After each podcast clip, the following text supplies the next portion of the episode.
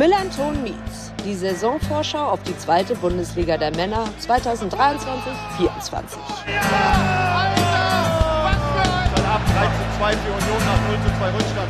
Infos mega. Und, und Kendall die Chance, weil er mit Rücken zum Tor die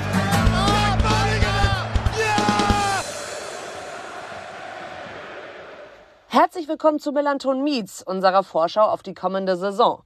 Ich bin Debbie und führe euch durch die insgesamt 19 Gespräche, die Yannick mit GesprächspartnerInnen der 17 gegnerischen Vereine, dem Team des VDS NDS sowie unserem Taktikexperten Tim geführt hat.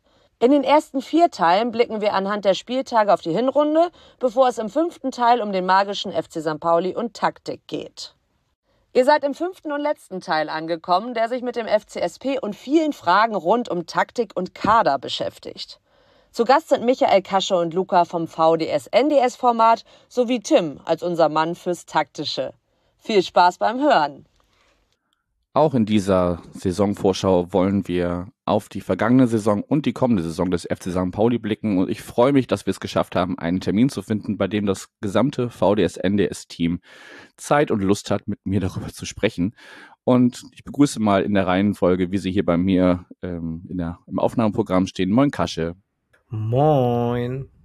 Ja, mitten in der Vorbereitung auf den Hamburg Triathlon hast du noch Zeit gefunden, mit uns zu sprechen. Sehr schön.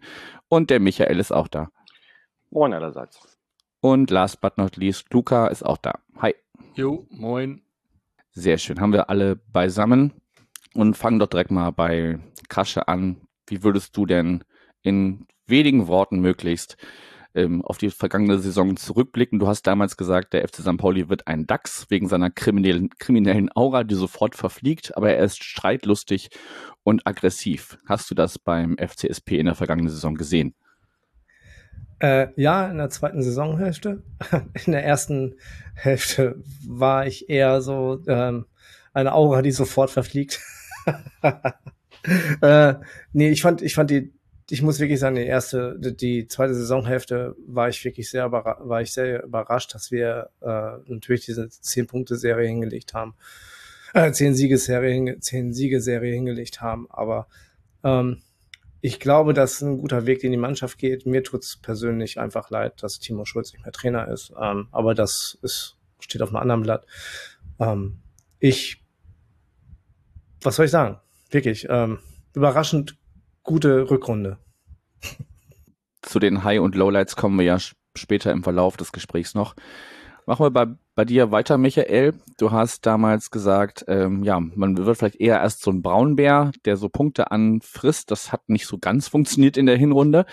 Ähm, aber ich glaube, du hast dich damals auch ein bisschen auf die da, noch die Saison davor bezogen. Ähm, und ein Fuchs sollte der FC St. Pauli in der Saison 22, 23 sein. Hat sich das für dich erfüllt und wie blickst du auf die Saison zurück? Also, ich finde ja, der Braunbär und der Fuchs stecken in der Saison bestens drin. Also die, die Hinrunde Braunbär äh, im tiefen Winterschlaf sozusagen und äh, sich einen dicken Speck an, angefressen. Und dann in der Rückrunde zum Fuchs mutiert, der genau wusste, wie er seine Gegner bespielen muss. Also hat sich voll erfüllt, dein, deine naja, Voraus. Nicht so ganz, aber, aber äh, ich hätte ja gerne mal den Fuchs für zwei Saisonhälften. Dann, dann, dann wäre das genau mein Ding, glaube ich. Ja, ich weiß gar nicht mehr, in welchem Gespräch es war, die ich jetzt hier ähm, im Vorfeld unseres Gesprächs schon aufgenommen habe, aber da habe ich irgendwann gesagt, es wäre einfach gut, wenn wir auch in Deutschland, äh, so wie in Skandinavien, einfach eine Jahres- im Jahresrhythmus spielen und nicht äh, ja. von Sommer bis Sommer, dann äh, würden wir wahrscheinlich Champions League spielen. Ich hoffe ja, dass wir das in der nächsten Saison Vorschau mal nicht besprechen müssen, äh, quasi, oder nicht, ja, nicht besprechen müssen, die verschiedenartigen äh, quasi Hinrunden und Rückrunden, äh, dass das vielleicht mal dann irgendwie jetzt demnächst obsolet wird, das Ganze. Das wäre schön. So, Aber Luca. Langweilig. Gut, auf den Ausblick äh, auf die kommende Saison kommen wir später. Ähm, Luca, du hast damals gesagt, ähm, ja, eine Mischung aus Leopard und Koala. Also du wünschst dir mehr, mehr Leopard. Also angriffslustig, denke ich, und äh, ja, die, die Gegner angreifen. Wie, wie blickst du auf die vergangene Saison zurück? Also, wenn du mir gesagt hast, drei Worte für die vergangene Saison, also ich hätte vier Worte, eher zwischen Himmel und Hölle. Ähm, wenn man mal überlegt, wo wir im November standen, ich meine, wir waren ja Kasche, du warst ja auch da, wir haben uns ja kurz gesehen beim 4-4 in Karlsruhe und wir waren, glaube ich, ein Punkt vor Oh, Platz ja. 18. Jo. Und ähm, da standen wir dann da und dann in die lange Winterpause und du denkst dir, verdammt, das kann doch echt nicht wahr sein, dass du mit dieser Mannschaft, die ja an sich nicht schlecht ist, die ist ja gut, aber dass du da stehst, wo du jetzt stehst. Und ein halbes Jahr später, jetzt, also nach zehn Siegen in Folge, einfach so eine geile, also ich meine, Mannschaft war ja gut und jetzt noch besser, jetzt zwar mit einem anderen Trainer, aber wo du einfach das Gefühl hast, wer soll uns eigentlich jetzt stoppen? Also, ich bin, ich bin äh, auf dem Fabian Hützeler Hype Train auf jeden Fall. Und Ja. Thema, Thema ähm, Koala und Fuchs hatte ich gesagt, ne? So Leopard. Nee, Leo. Fuchs, wer wer wer denn Fuchs gesagt. Ähm, Michael hatte den Fuchs, du wolltest den Leoparden. also Koala würde ich jetzt nicht mehr so, also würde ich nicht sagen, auch wenn man, wenn man jetzt eine sehr schon gefühlt eine verschlafene Hinrunde war. Also ich würde ich, war, einen Koala zu vergleichen, würde ich jetzt, das würde ich nicht tun. Mit dem Leopard bleibe ich weiterhin und ich bin es langsam leid, dass man, glaube ich, nach drei oder vier Jahren immer mal wieder eine, eine, eine Hinrunde Top oder Flop oder genau andersrum. Also ich bin es auch langsam leid, gerne mal eine ganze Saison mal durchziehen und gerne mal der Leopard sein. Und mit dem Leopard, mit also Eliasat, Dapo rechts, sind wir, glaube ich, gut dabei. Also ich bin sehr optimistisch, ja. Ich denke, das können alle ZuhörerInnen und auch alle hier in der Runde unterschreiben, dass wir uns das so wünschen. Dann schauen wir nochmal kurz, bevor wir ähm, weitergehen im Programm. Wir hatten ja damals äh, so ein bisschen geguckt, wer äh, wird Aufsteiger, wer steigt ab. Äh, Michael hat uns damals alle äh, mit äh, angesteckt mit der, äh, mit der Einschätzung, dass der erste FC Nürnberg sehr stark sein wird. How, what could possibly go wrong? Ähm, den haben wir alle sehr, sehr gut gesehen, hat dann sich am Ende nicht erfüllt. Luca, du hast als Aufsteiger den SV Darmstadt 98 richtig, den habe ich auch. Ähm, ich war so optimistisch, auch den FCSP damit reinzunehmen. Ähm, schauen wir mal kurz durch hier. Und ähm, ja, gut, Fortuna hatte Michael in der Relegation. Ähm, ja, hat auch nicht so wirklich funktioniert. Aber äh, Michael, du hast mit. Da war ich äh, aber echt nah dran, fand ich jetzt mal schon, ne? Ja, gut, äh, ein Platz äh, hat dann am Ende gefehlt, das stimmt. Aber die Relegation haben ja dann äh, die Stadtnachbarn gespielt. Mhm. Ähm, aber du hast mit Regensburg einen Absteiger richtig getippt und du hast damals gesagt, Zitat, ja, keiner tippt mehr Sandhausen, wahrscheinlich steigen die ab. Also, liebe SandhäuserInnen, ihr könnt euch bei Michael bedanken, er hat's quasi gejinxt. Ja, genauso wie jeder diesen Sommer sagt, Hansa Rostock wird keiner mehr erwähnen, die steigen eh nicht ab. So. Okay, die Prognose für die kommende Saison können wir wirklich, wirklich später noch machen. ähm, Luca, du wolltest äh, Kaiserslautern absteigen sehen, hat nicht so funktioniert. Braunschweig ist auch immer noch da und Magdeburg hat weder Relegation gespielt, noch sind sie äh, dadurch abgestiegen. Ähm, ja, wie blickst, also was würdest du sagen, deine Einschätzung mit dem Aufsteiger lagst ja richtig, aber ja, warum sind die nicht abgestiegen, die du absteigen sehen wolltest? Die haben sich besser geschlagen, als ich dachte. also Braunschweig hat noch am Ende noch irgendwie noch, noch so ra rausgewurstelt. Kaiserslautern hätte ich echt nicht gedacht, dass sie so gut in die Saison starten und dass sie gegen uns auch gewinnen. Auch wenn ich deren Art, Fußball zu spielen, echt nicht geil finde. Magdeburg war so schon eine Art Geheim, nicht, nicht Favorit, aber schon, dass sie sich da etablieren könnten und jetzt mit Christian Tietz, glaube ich, schon sich da relativ gut gefunden haben. Ich glaube, im Mittelfeld der Tabelle jetzt waren. Jetzt im DFB-Pokal in der Auslosung das allererste Mal in deren Vereinsgeschichte, soweit ich es gehört habe, im, im Profitop waren. Und also das ist auch schon mal eine Leistung, muss man anerkennen. Und ähm, die erste Runde geht nach Regensburg, also Glückwunsch. also hat, hat nichts gebracht. ähm, also, ja, gut. Hätte ich so vermutet, aber ich legte, also finde ich es auch nicht so schlimm, dass ich da jetzt falsch lag. So. Also mein, also mein schönster Fehler finde ich noch, äh, dass der HSV drin bleibt. Also bin da, nö, also alles okay. Ja, ich denke, das kann man am Ende so nehmen. Ähm, Kasche, du hattest ja auch äh, gesagt, Regensburg steigt ab, weil sie uns äh, Bukalfa überlassen haben. Ähm, und tatsächlich War der einzige die, Grund. Genau, und tatsächlich bedienen sich ja jetzt, tatsächlich bedienen sich ja jetzt sowohl wir als auch andere Vereine am, am Absteiger. Also die tun mir schon so ein bisschen leid. Vielleicht müssen wir mal ein, irgendwann mal eine Sonderfolge machen, wie es eigentlich den, den Auf- und Absteigern aus der vergangenen Liga so geht. Ähm, müssen wir mal schauen. Aber ich weiß ja, ja nicht, ob, äh, ob, wir nicht auch ein bisschen schuld sind, weil wir haben ja äh, Roger Stilz ähm, rübergehen lassen und äh, ne, da hat, hat ja nicht so lange gedauert mit ihm in Regensburg. Das stimmt. Aber wir sind jetzt im St. Pauli-Segment und da wollen wir auch langsam wieder hin zurückkommen. Ähm, genau. Und schließen dann unsere, ja, unsere Prognosen damit mal ab. Und ich hätte gern noch von jedem von euch ähm, ein persönliches Highlight und ein persönliches Lowlight. Ähm, das darf auch gerne abteilungsübergreifend sein, weil meins bezieht sich auch nicht auf die Profis, kann ich schon mal spoilern. Ähm, Michael, was ist denn dein persönliches Highlight und Lowlight der abgelaufenen Saison? Also, mein Highlight, es ist ein doppelter Doubleheader, muss ich leider sagen, weil ich äh, Timo und Fabi quasi äh, das mal so reingeben will. Also in der Hinrunde war es tatsächlich äh, die beiden Spiele nacheinander, der 3-0-Sieg gegen den HSV und das äh, leider diese 1-2-Niederlage in Freiburg im Pokal. Das waren zwei wunderbare Spiele, auch dieses 1 zu 2 vor allen Dingen in Freiburg, wo ich nicht dran gedacht hätte, dass der Pauli so großartig aufspielt. Und insofern wäre das mein Highlight unter äh, Schulle gewesen.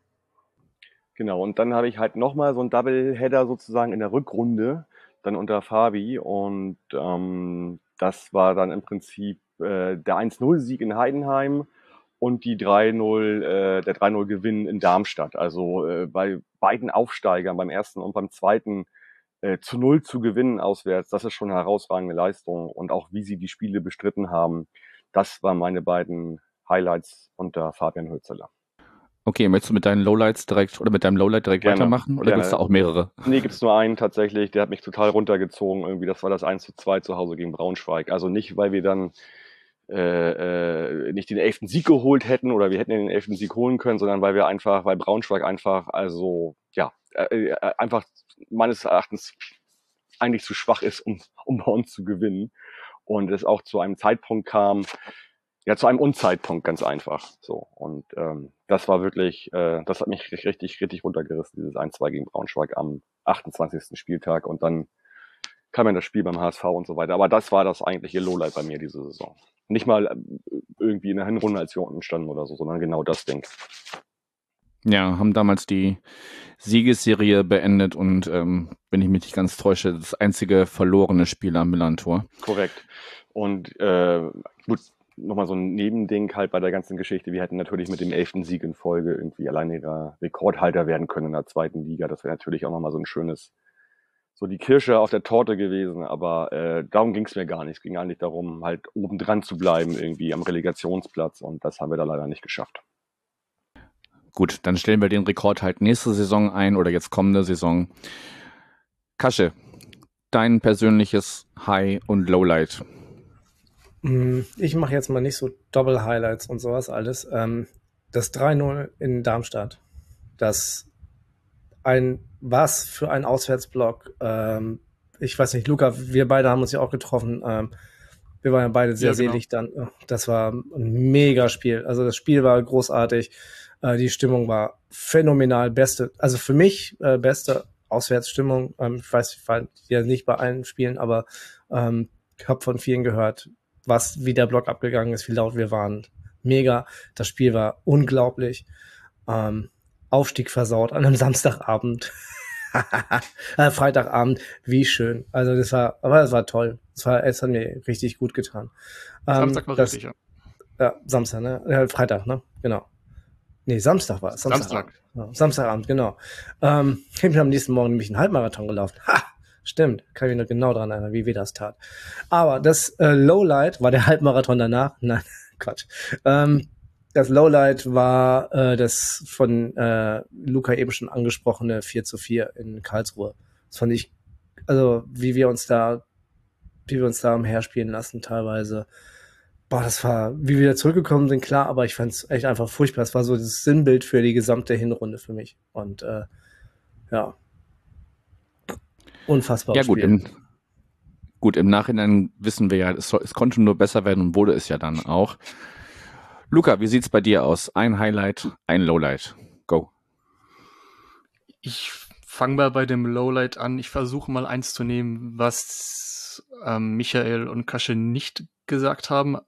Ich bin gerade hier mit der Spieleliste und ich tue mich ein bisschen schwer, gerade eins, eins rauszusuchen, aber ich suche mir mal random eins aus und zwar, das ist das ähm, 2 zu 0 in Bielefeld. Das fand ich sehr, sehr schmerzhaft, weil man ja gerade durch eine, weil man dachte, durch, den, durch das äh, 3 zu 0 gegen den HSV und das 2 zu 1 in Freiburg, wo wir halt leider verloren hatten noch am letzten Augenblick, aber wo du dann gedacht hast, ja geil, es läuft langsam, wir haben diesen, diesen Fluch gebrochen nach, keine Ahnung, wie viel Niederlagen in Folge oder was wir alles verloren hatten, in Regensburg verloren, in Braunschweig verloren, also richtig, richtig schlimme Spiele gesehen und relativ lange sieglos gewesen. Und dann nur 2-0 in Bielefeld zu verlieren, das war wirklich katastrophal. Also ich fand das wirklich richtig unterirdisch. Du warst, glaube ich, Yannick, auf der Pressetribüne am Tickern. Also das war wirklich, also ich habe die Welt nicht verstanden. Und da fand ich auch für den, für den Abend so, fand ich Fußball richtig, richtig scheiße. Und das war, ich habe die Welt nicht verstanden. Und das war für mich so der negativ, so mein persönlich, wo ich am traurigsten war von der, also der ganzen, ganzen Hinrunde nochmal. Klar, das 4-4 und der Fakt, dass du auf Platz 16 stehst oder 15, keine Ahnung, war schon blöd, aber dieses 0-2 in Bielefeld fand ich richtig, richtig böse. Also das fand ich echt, echt schade. Und mein Highlight,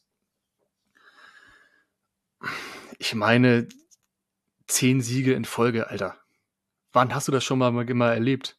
Also mit, also das werden wir, ich habe, ich, ich will sagen, das wollte sagen, das werden wir nie wieder erleben, aber irgendwie habe das Gefühl, dass wir mit Hürseler das nicht noch mal erleben könnten.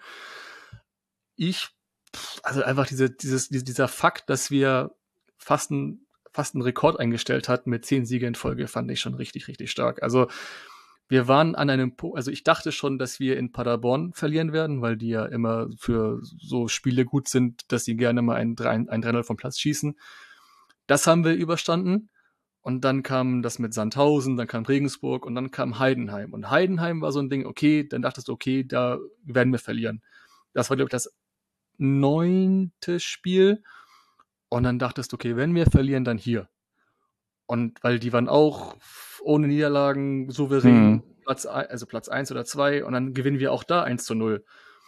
Und dann hast du die Welt nicht mehr verstanden und denkst, was ist, was ist, was ist, was ist los hier? Und dann, klar, das 2-1 gegen Braunschweig, was Michael gesagt hat, war, war auch bitter, aber das war jetzt nicht so, klar, es war schade, aber es war jetzt nicht mein, mein Lowlight weil am Ende des Tages stehst du mit 41 Punkten in der Rückrunde da und ich meine, da habe ich, ich, gar keinen Grund zu meckern, gar nicht.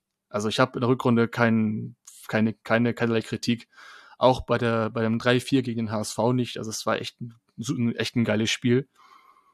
Also einfach, also ja, 0-2 in Bielefeld und die 10 Siege in Folge, das war phänomenal. Okay, dann kann ich ja kurz meine Low- und Highlights auch nochmal kurz loswerden. Tatsächlich, mein Lowlight ist dieses äh, Rückspiel-Derby. Ähm, gar nicht mal während, während, wegen des Spiels an sich. Das hätte ja durchaus auch noch, also ich finde, da hätten wir uns einen Punkt verdient gehabt, ähm, dass man das dann so knapp verliert und aber immer nochmal ähm, ja, zurückkommt und, und nicht aufgibt. Aber dieses Ganze, also ich finde, wir könnten nächste Saison oder jetzt kommende Saison einfach ja wieder den äh, Derby-Sieger-Titel holen und ähm, dann können die meinetwegen auch endlich mal diese Liga wieder verlassen. Ähm, ich fand das so furchtbar mit dieser Disco-Atmosphäre nach Abpfiff und so. Das war, ah, oder ich höre einfach auf, dahin zu fahren, dann gewinnen wir vielleicht auch, keine Ahnung. Aber ja, das fand ich ganz, ganz furchtbar, dieses Drumherum. Ähm, das, das war nicht meins. Ähm, und mein Highlight kommt gar nicht aus dem äh, Profibereich, sondern aus dem Bereich der ersten Frauen, denn ähm, ja, man ist ja man hat ja das äh, Hamburger Pokalfinale gewonnen und ist damit zum ersten Mal in den DFB-Pokal der Frauen eingezogen und ich war in die Choreo, die es ja vor dem Anpfiff gab, äh, involviert. Das war ein aufregender Sonntagmittag äh, da oder Sonntagnachmittag da alles zu mit zu koordinieren und so, aber es hat super funktioniert und es war einfach mein persönliches Highlight, weil es eben auch so historisch war und dabei da dabei gewesen zu sein. Luca, ich weiß, du warst auch da. Ähm, da dabei gewesen zu sein, war einfach super. Auf jeden Fall. Nochmal Glückwunsch an die erste Frauenmannschaft. Das war richtig, richtig stark. Super Leistung im Finale. Habt ihr euch verdient, auf jeden Fall. Genau, sowohl auf dem Platz als auch auf den Rängen, kann man, glaube ich, so sagen. Kann man, glaube ich, auch sagen, dass jetzt die erste Runde in Altena stattfinden wird, ne? An der, genau. Kann man nochmal, kann man noch mal hier. Genau, 14. August, äh, Uhrzeit habe ich gerade nicht im Kopf. 13. 13. Bist du sicher? 12. ist ein Samstag, da sind wir in Delmenhaus, 13. ist ein Sonntag. Dann ist es der 13. Und ähm, genau, da empfängt man den Magdeburger FFC. Ich denke, dass ähm, ja, die sind auch Regionalligist. Das könnte äh, ein machbares Los sein, auch wenn ich mich jetzt äh, mit deren Leistungen nicht im Detail beschäftigt habe. Aber gut, wir werden sehen, wie das ausgeht. Dann schwenken wir langsam über ähm, zur kommenden Saison und dann nehmen wir aber noch was mit aus der vergangenen Saison, denn da ging es ja damals um die ZuschauerInneninteressen, ähm, die man so äh, am Millantor äh, in unserem Fall äh, verwirklicht haben möchte. Und ich habe mir Pommes gewünscht. Und jetzt mit dem neuen Caterer der Stereol Stereolicious GmbH, ähm, ja, gab es zumindest verheißungsvolle Meldungen, dass zumindest in der Nordkurve, also ob es in allen äh, Bereichen machbar ist, ähm, ob das machbar ist, steht noch nicht ganz fest, aber es soll auf jeden Fall ein weiteres veganes äh, oder ein erweitertes veganes Angebot äh, geben. Michael, wie schätzt du den Wechsel des Caterers am Millantor ein? Da fragst du jetzt genau den Falschen, glaube ich, weil ich esse eigentlich nie was im Stadion, glaube ich. Nee. Also, es ist, ist überhaupt nicht in meiner, quasi, liegt gar nicht in meiner Relevanz sozusagen, Caterer. Also, so. Okay, hast du keine, hast du keine Meinung so? Also ja, nee, also ich, wenn, wenn du jetzt fragen würdest, wie die Stadionwurst ist, könnte ich das auch nicht sagen. Ich weiß nicht, ob die gut oder schlecht ist, weil ich sie schon seit Jahren nicht gegessen habe. Also ich kann dir sagen, dass das Bier immer noch schlecht ist, aber das ist vielleicht was anderes. Also das ist ja jetzt auch nicht in, der, in dem Dunstkreis des Caterers. Das stimmt wohl. Also es würde jetzt auch zu weit führen, da jetzt hier eine Bierdiskussion aufzumachen. Richtig. Kascha, hast du da eine, eine Einschätzung zu? Wie, wie, wie siehst du das, dass da mal ein Wechsel stattfindet und jetzt zumindest ja ähm, ein breiteres Angebot äh, am Horizont erscheint? Ähm, ich finde es mit dem veganen, zusätzlichen veganen Angebot äh, gut. Auch ich schließe mich aber auch Michael an. Ich äh, esse eigentlich nicht so viel im Stadion. Wenn dann ähm, Pommes. Janik, da sind wir dann wieder äh, zusammen ähm, mit dem gleichen Sehr Interesse. Ähm, da muss ich aber sagen, es gibt solche und solche Pommes und äh, solche Pommes wie in Darmstadt, ja bitte, solche Pommes wie in Paderborn, mh, hm, nicht so ganz so gerne. Okay, das muss dann der, der neue Caterer erstmal beweisen, dass er die Pommes auch so macht, wie Kasche sie mag. Ähm, Luca, hast du auch noch was zum, zum Caterer zu sagen? Sonst hätte ich an dich gleich noch eine spezielle Frage, die nur uns beide als Südkurvengänger betrifft. Also was Catering angeht, da bin ich ganz bei Michael. Hey, ich bin auch Südkurve. Uh. Entschuldige, ähm, Kasche also da bin ich ganz bei Michael. Ich bin auch jemand, der gar nicht isst und trinkt im Stadion, ähm, weil das hat einen bestimmten Grund. Das war das, ich, das war ein Spiel gegen Magdeburg, das weiß ich noch. Da bin ich in der Halbzeit. Ich hatte damals meinen jüngsten Bruder halt damit die ersten Male in die Südkurve mitgenommen, damit er ein bisschen mehr Kontakt hat zur, zur, zur Fanszene, ein bisschen mehr, mehr, mehr Leute kennenlernt. Und dann sind wir zur Halbzeit raus, er wollte was zu trinken holen und wirklich mit Abpfiff der ersten Halbzeit raus und wir waren 15 Minuten nach Wiederanpfiff wieder drin. Und in dem Zeitraum gab es einen Elfmeter, der verschossen wurde von uns. Und ähm, seitdem habe ich mir geschworen, ich gehe nie wieder was zu essen trinken holen während des Spiels oder vor dem Spiel. Weil das so lange gedauert hat und das werde ich nie wieder tun. Okay, auch da könnte man ja zumindest dem neuen Caterer die Chance geben, sich da zu beweisen. Aber das, das fand ich gerade am, am letzten Heimspieltag, fand ich das auch, das war nochmal so richtig, ja, da haben sie nochmal ge gut gezeigt, wie es nicht funktioniert. Da habe ich auch sehr lange angestanden, auf jeden Fall. Ja, und ähm, kurz noch dazu, wenn, also wenn wirklich, dann ähm, holt man sich kurz einen Becher, wenn das guckst du dir, guckst du einmal um dich herum, wer einen Becher hat, dann gehst du kurz auf Toilette, füllst du auf mit Wasser, dann passt das schon. Also man hat, also die Not macht dann erfinderisch. Das stimmt. Michael, wolltest du gerade da ja, noch was äh, zu einwerfen? Mal, ja, ich habe während Luca gesprochen hat, nochmal kurz reflektiert, warum ich eigentlich gar nicht im Stadion esse so. Äh, ich glaube, das liegt einfach auch daran, weil das halt äh, bei uns auf St. Pauli vor und nach dem Spiel so gute Angebote gibt, glaube ich. Ich glaube, wenn wir jetzt ein äh, Stadion auf der grünen Fläche hätten irgendwo, auf, auf, dem, auf dem Acker, dann wäre es vielleicht was anderes, weil man dann vielleicht auch noch viel früher im Stadion ist, noch länger bleibt und so. Also ist mir nur gerade nochmal so eingefallen. Du meinst, weil es rund ums Millantor auch genau. genug Möglichkeiten gibt, sich da zu versorgen und man genau. nicht auf das im Stadion angewiesen ist. Ja, richtig. Das mag sicherlich äh, äh, da mit reinspielen auf jeden Fall. Aber Luca und dann jetzt auch Kasche, ich wollte dich ja auf keinen Fall übergehen. Ähm, aber weil ich Luca halt alle zwei Wochen äh, zumindest kurz sehe, äh, hat, war, er, war er mir da präsenter. Ähm, ja, auf der Südkurve soll äh, oder wird es jetzt äh, phasenweise umgestellt, was die Ticketvergabe angeht. Es gibt jetzt nicht mehr die Jahreskarte, sondern äh, das sogenannte Fankurven-Ticket Süd. Wer auch immer sich diesen Namen ausgedacht hat, naja, äh, kann man drüber streiten. Ähm, auf jeden Fall soll dann die Vergabe ähm, schrittweise geändert werden. Ich hatte jetzt nochmal ein Vorkaufsrecht auf eine Jahreskarte. Ihr könnt ja gleich beide mal sagen, äh, ob ihr auch eine besitzt oder noch, noch besitzt sozusagen. Ähm, jetzt heißt sie halt nicht mehr Jahreskarte, sondern halt Fankurven-Ticket Süd und ähm, dann zur übernächsten Saison, also 24, 25, soll es dann nochmal komplett mit der Vergabe äh, Änderungen geben. Luca, wie hast du das äh, bisher so wahrgenommen? Du bist da ja auch relativ nah dran. Also ich hatte mir auch erstmal Gedanken gemacht, als es also als die, also als das Konzept vorgestellt wurde, fand ich es erstmal gut. Aus, mehr, aus mehrerlei Gründen. 2007 ist ja das Konzept entstanden mit ab in den Süden und der Südkurve, dass es, dass da Leute zusammenfinden sollen und also Gruppen, Personen, wie auch immer, die Bock haben an, an, an Stimmung, an, an Kreativität, an optisch wie akustisch. Und ich habe mir gerade nochmal ähm, äh, die Definition für Fankurve aufgerufen. Und zwar mit Fankurve wird gemeinhin der Bereich eines Stadions bezeichnet, in dem Anhänger desselben Vereins zusammenkommen und ihre Mannschaft aktiv zu unterstützen. Und da habe ich das Gefühl gehabt, dass in den letzten fünf Jahren und das, was auch unter anderem ähm, der Verein oder auch USP oder der Fanladen auch in der Gründung mit angeführt haben, dass man die Jahreskarte Süd schon als Dauerkarte angenommen hat, als Selbstverständlichkeit und dass man das, ich finde, also so war auch mein Eindruck, dass man sich viel mehr darauf ausgeruht hat. Ach, ich habe eine Südkurvenkarte, ich gehe hin, gucke mir das Spiel und gehe nach Hause. Und das gefühlt, ich sag mal so 30 bis 40 Prozent wirklich Interesse haben an, einer, an einem, an einem ähm, aktiven Support und der Rest etwas links und etwa rechts, so am Rand, so ein bisschen das Spiel verfolgt und ab und zu mal die Hände hebt, wenn, wenn unsere Vorsänger mal sagen, ey Leute, hebt mal die Hände oder einhaken.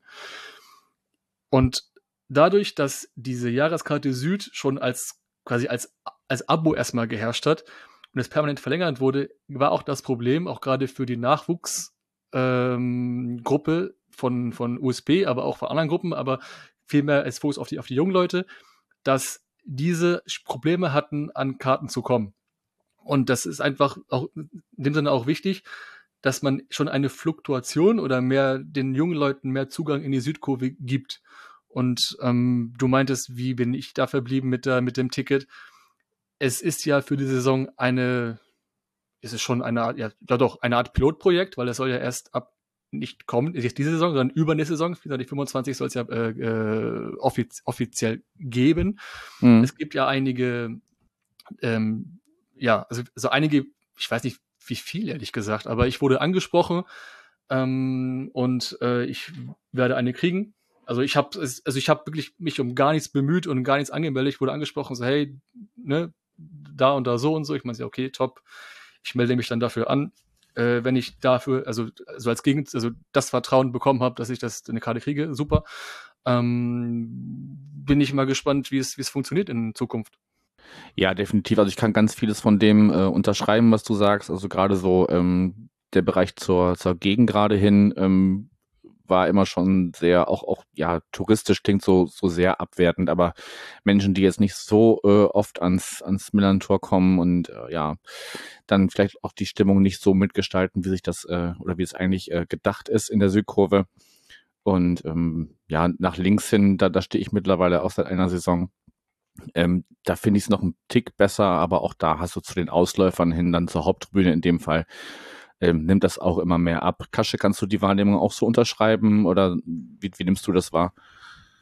Ja, also das stützt sich auch so mit meinen Erlebnissen. Ähm, ich muss allerdings auch sagen, dass ich diesen, ähm, vor allem diesen Punkt Überalterung der Kurve ähm, ganz, also das ist schon, wir müssen, wir müssen halt dafür sorgen, dass wir genug ähm, junge Menschen in die Kurve kriegen, die ähm, halt an, an, an aktives Fansein leben wollen und ähm, diese Kreativität, die äh, Luca eben angesprochen hat, auch ausleben wollen, weil es fällt auch im Auswärts immer wieder auf, wie alt unser, wie alt unsere Fanszene ist.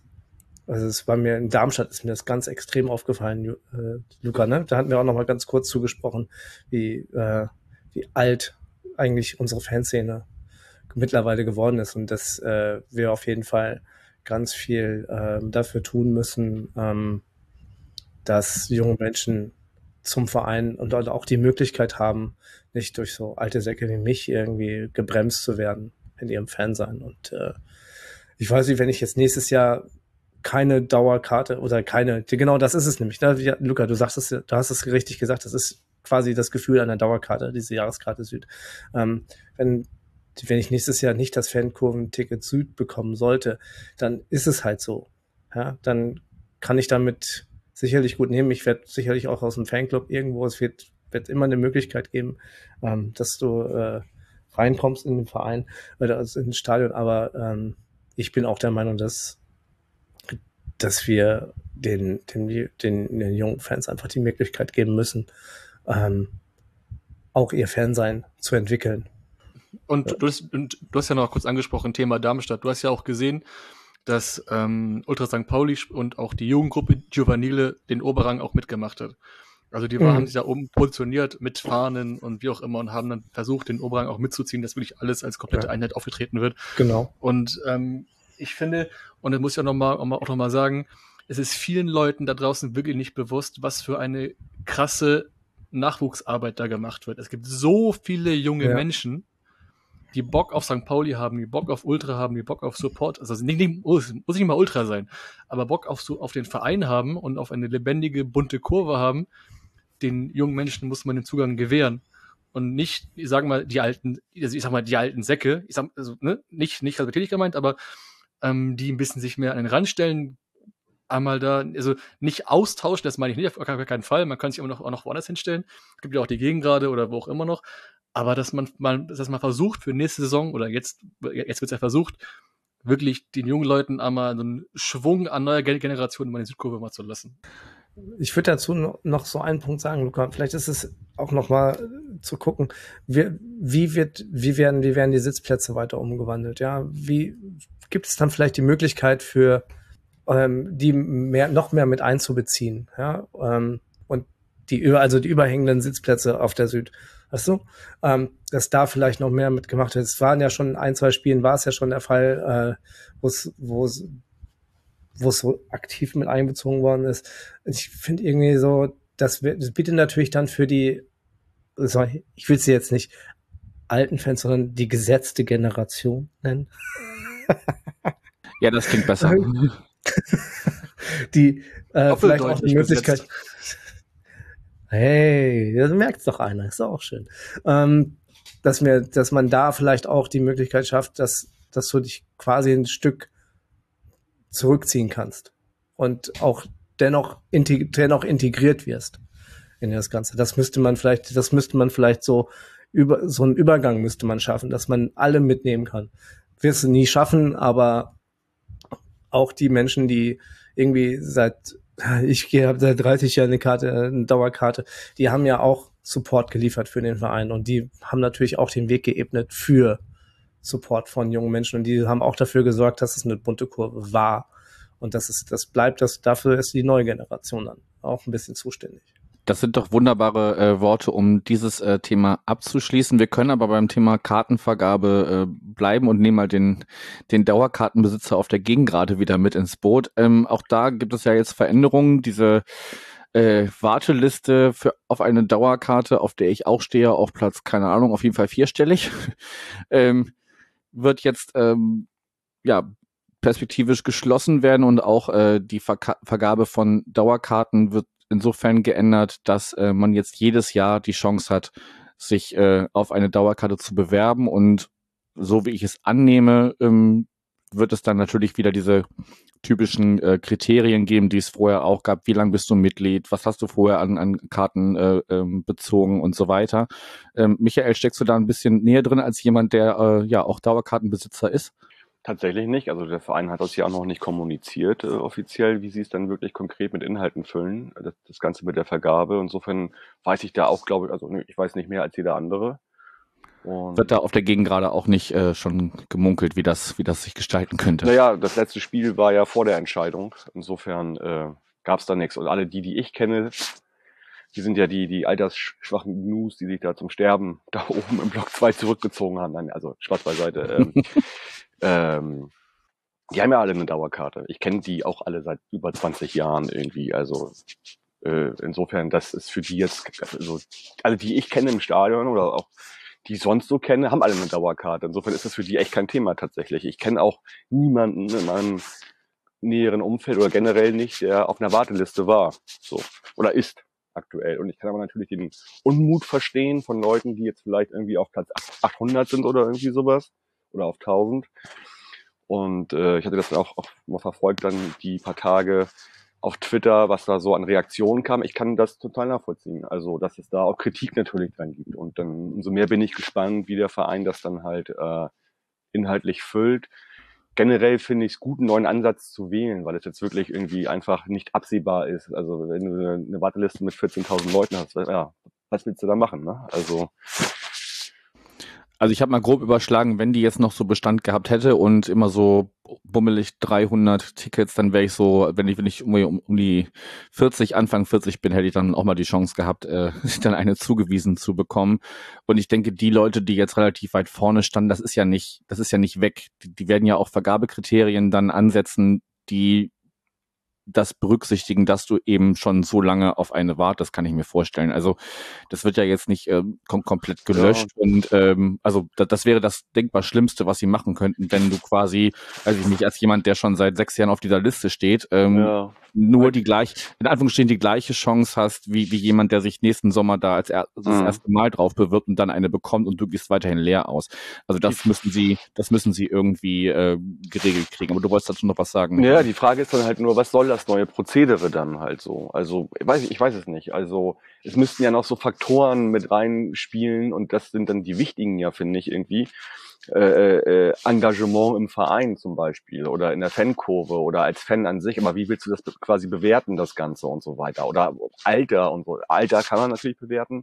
Also ich bin wirklich gespannt, wie sie es nachher umsetzen. Also für mich äh, sind da noch sehr viele Fragezeichen im Raum bei der ganzen Geschichte.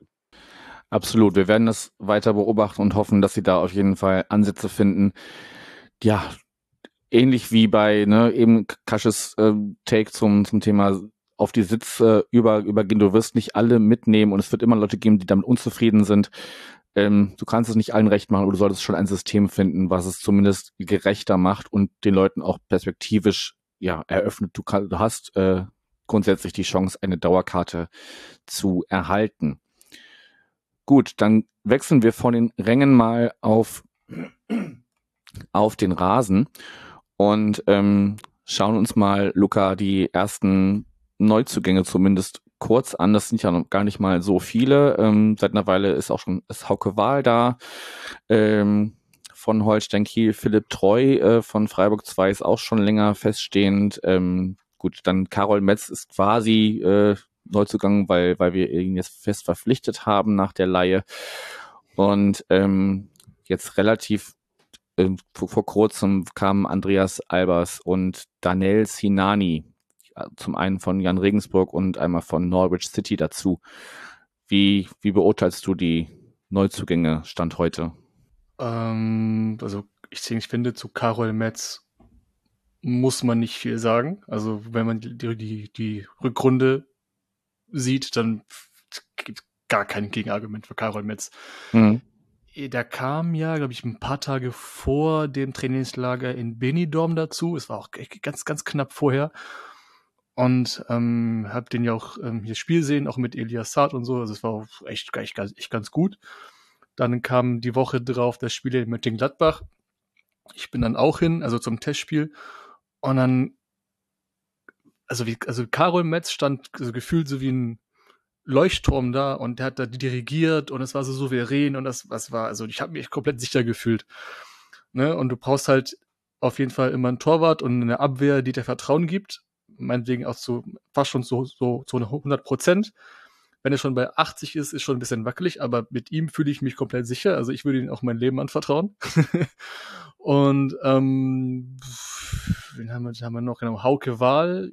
Ja, also was ich also aus Kiel höre, das ja doch schon ganz ordentlicher.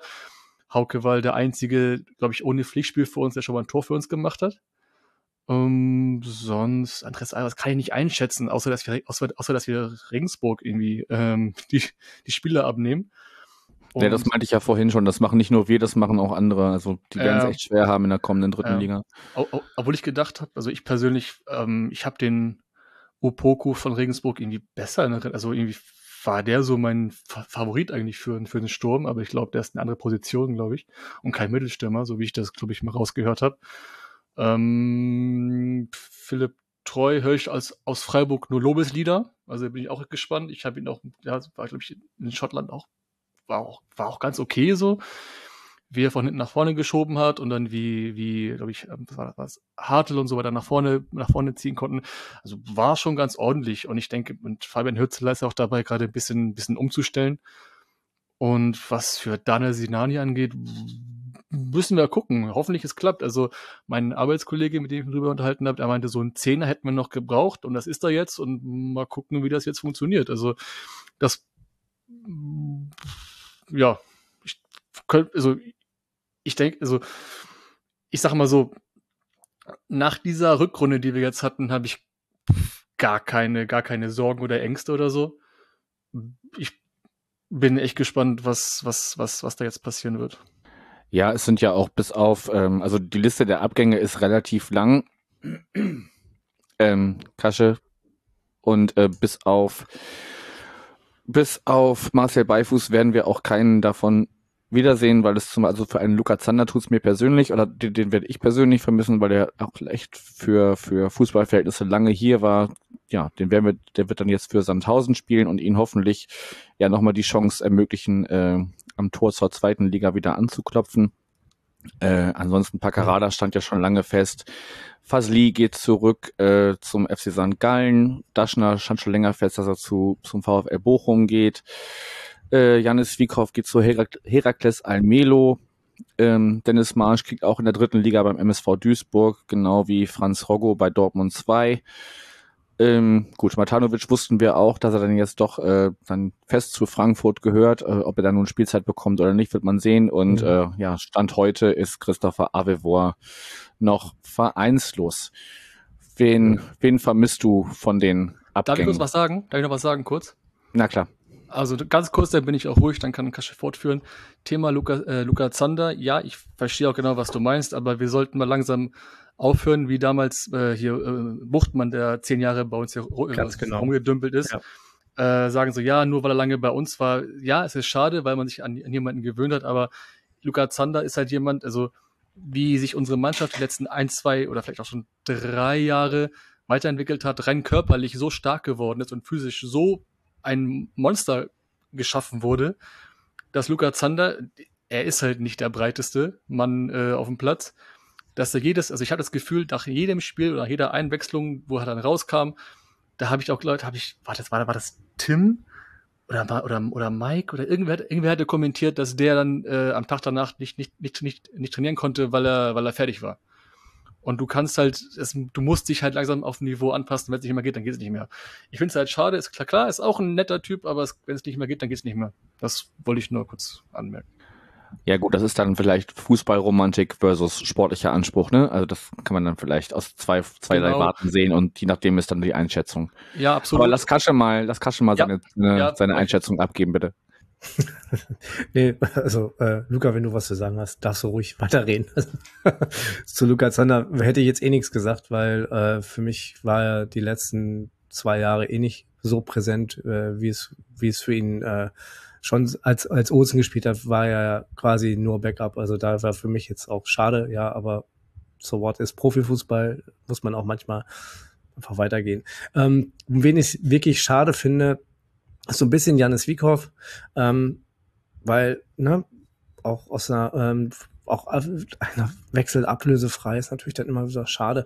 Und wer, wen ich, ähm, was ich schade finde und auch nicht ganz verstehen kann, äh, äh Marcel Beifuß muss ich wirklich sagen, finde ich schade, dass der, ich hätte dem ein bisschen was zugetraut, ähm, aber ich glaube, es wurde ihm auch signalisiert, dass ähm, er nicht die Spielzeit kriegen wird, äh, auch mit der Verpflichtung von Hauke Wahl ähm, und dem Festhalten an, äh, an Medic, ähm, also noch nicht gehen lassen von Medic, ist halt auch klar, dass ähm, die Spielzeiten für Marcel Beifuß äh, auch nicht so viel werden wird. Ähm, daher, ja.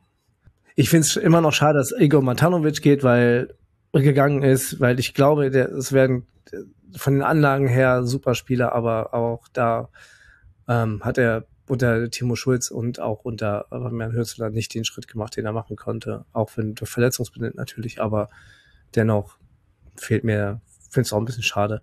Und dass Jackson ja keinen Verein findet. Ähm, ich glaube, die Verletzungshistorie ist so hart. Ähm, ich drücke ihm die Daumen, dass er vielleicht noch in der dritten Liga oder in der vierten Liga als Leader irgendwo runterkommt und äh, ja, schade halt. Aber das ist, wie Luca eben sagte, ne, Fußballromantik ist auch manchmal noch da, aber Lukas Daschner, ja, also, also verstehe ich nicht den Wechsel, klar, wegen Heimat, aber ähm, und erste Liga, aber da wird er keinen Schnitt sehen. Wird er keinen Stich sehen. Deshalb glaube ich nicht, dass er das schafft. Aber soll mich, Lukas, ganz ehrlich, beweis mir, straf mich Lügen. Ich freue mich drauf. Danke. Okay, schauen wir mal, wie das für die einzelnen Charaktere, die wir jetzt angesprochen haben, so weitergeht. Ich denke, für Beifuß, wie du schon gesagt hast, Krasche, das, er hat einfach wahrscheinlich dann perspektivisch nicht die Möglichkeit gesehen, da auch mal an einem Hauke Wahl, einem, einem Medic, einem äh, Karol Metz vorbeizukommen. Ja, da ist es für ihn, glaube ich, einfach besser, wenn er dann ähm, bei Karlsruhe, die ja auch durchaus gerne mal, ähm, oder die sich auch, glaube ich, jetzt verjüngen müssen, weil der Kader ist schon relativ gealtert, glaube ich, wenn ich es richtig in Erinnerung habe. Die müssen da auch ein bisschen schauen, dass sie da ein bisschen äh, junges Blut dazu kriegen und wenn er da die Möglichkeit bekommt, sich durchzusetzen, sei ihm das doch gegönnt und natürlich allen, die, die uns verlassen. Alles Gute auf den weiteren Wegen. Kasche hebt die Hand. Was möchtest du dazu sagen? Oder hast du dich nur verklickt? Nee, ich habe mich nicht verklickt. Und ich wollte nur sagen, das ist eine, wir müssen auch mal gucken, unsere Innenverteidigung, wie äh, vom, vom Altersdurchschnitt. Wir haben jetzt einen, einen, äh, einen Medic, der relativ jung ist, an dem, der an, äh, an Metz und an Wahl wachsen kann, aber ist auch der jüngste Spieler in dem Kreis. Ne? Also das muss, das ähm, müssen wir jetzt auch mal so sehen. Und das ist natürlich ähm, eine Gefahr, dass du ähm, dass ältere Spieler sich äh, mal äh, eher verletzen als und auch ein bisschen nicht ganz so die, sagen wir so, die, die Antrittsschnelligkeit mehr haben wie, oh Luca, oh jetzt kommt Luca. Ich krieg Angst. Nee, nee, nee, nee. Also finde ich, also ich, ich, ich, wollte nur einen Kommentar, nee, oder zwei Kommentare da lassen. Einmal zu, äh, zu Marcel Beifuß, dass er ablösefrei ist. Die Karlsruhe haben da, müssen auch Geld sparen nach ihrer 20 Jahre äh, Choreo-Feier da, die schiefgelaufen ist. Kasche, weißt du noch? Also die haben ordentlich Strafe zu zahlen, deswegen was das ist. Ich weiß nicht, ich, kon, ich, kann, ich konnte nicht sehen. Ja, ja, genau, ja. Die, die haben noch, die haben noch ordentlich, ordentlich, ordentlich was zu zahlen. Und ich erinnere mich noch an einen Satz von Sven Buchs, äh, übrigens liebe Grüße, der gesagt hat, ja geil, die können sich nächste Saison keine, keine, Spiel, keine Spieler kaufen, weil die Strafe zahlen müssen. und Thema ja, Lukas aber das Gehalt von Lars Stindl können sie zahlen, ne? Genau, so. und und äh, Thema Lukas Daschner, ich find's ganz, ich find's gut, dass er weg ist. Ich persönlich hat zwar jetzt eine gute Saison meinetwegen auch gehabt, so, aber ich finde ihn zu, äh, zu, zu egoistisch. Der spielt so gut wie gar nicht ab. Also der so links und rechts mal gucken, so mal abspielen ist nicht. So wie ich gehört habe, ist er im Training genauso. Ist aber auch ein, äh, hat auch immer gespielt, weil er ein Liebling von Hürzeler ist. Ist jetzt vielleicht ja, ist jetzt vielleicht auch jetzt eine gute Gelegenheit, mal andere Leute mal zum Zug kommen zu lassen. Und nach der Aktion quasi, wir haben ihn ja, also der Verein hat ihn angeboten, ja zu verlängern, hatte halt abgelehnt, äh, war schon für mich schon klar, dass er also auf jeden Fall nicht hinterher gelaufen werden soll. Und das war, es war klar, dass es, es gab, es gab Gerüchte zu, äh, zu Hertha und zu Bochum. Und das war halt so klar, dass er halt darauf spekuliert und erstmal abwarten wollte, wie die erste Liga halt endet, so damit gucken, wer absteigt und wer nicht, so. Und das war halt klar, dass er zu Bochum geht. Also, bin ich, ich bin, ich bin, ich bin froh, dass er weg ist. So, das wollte ich aber nur sagen. Also ich bin auch nicht traurig, also davon ab, aber ähm, deshalb für mich soll es ist, ich, ich glaube nicht, dass er die Qualität für die erste Liga hat, aber sie kann mich ja eines Besseren belehren. Gut, bevor das jetzt hier ein Zwei-Personen-Podcast wird, äh, hole ich mal Michael wieder mit ins Boot. Ähm, möchtest du auch zu den äh, bisher feststehenden Zu- und Abgängen noch was sagen oder möchtest du mit mir auf die ersten Pflichtspiele schauen? Ja, vielleicht nochmal zu den Zugängen. Also ähm, muss man einfach mal sagen, das sind jetzt fünf Spieler, wo ich jetzt nicht so Bauchschmerzen habe, ganz ehrlich, wenn ich die Namen sehe. Auch so wie die Spielanlagen und so weiter von denen bewertet werden und dass, wenn ich das richtig sehe, drei von fünf mindestens auf zwei Positionen spielen können. Also dieses polyvalente, äh, da geht Bornemann und auch Hürzeler ihren Weg weiter. Äh, das finde ich sehr gut. Das ist auch wichtig, glaube ich, bei uns.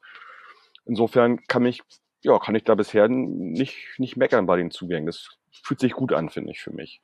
Bei den Abgängen, da bin ich auch eher bei den anderen, dass ich sage, so, also Spieler kommen, Trainer gehen, ich habe da nicht so eine emotionale Bindung. Für Jackson tut's mir wirklich wahnsinnig leid.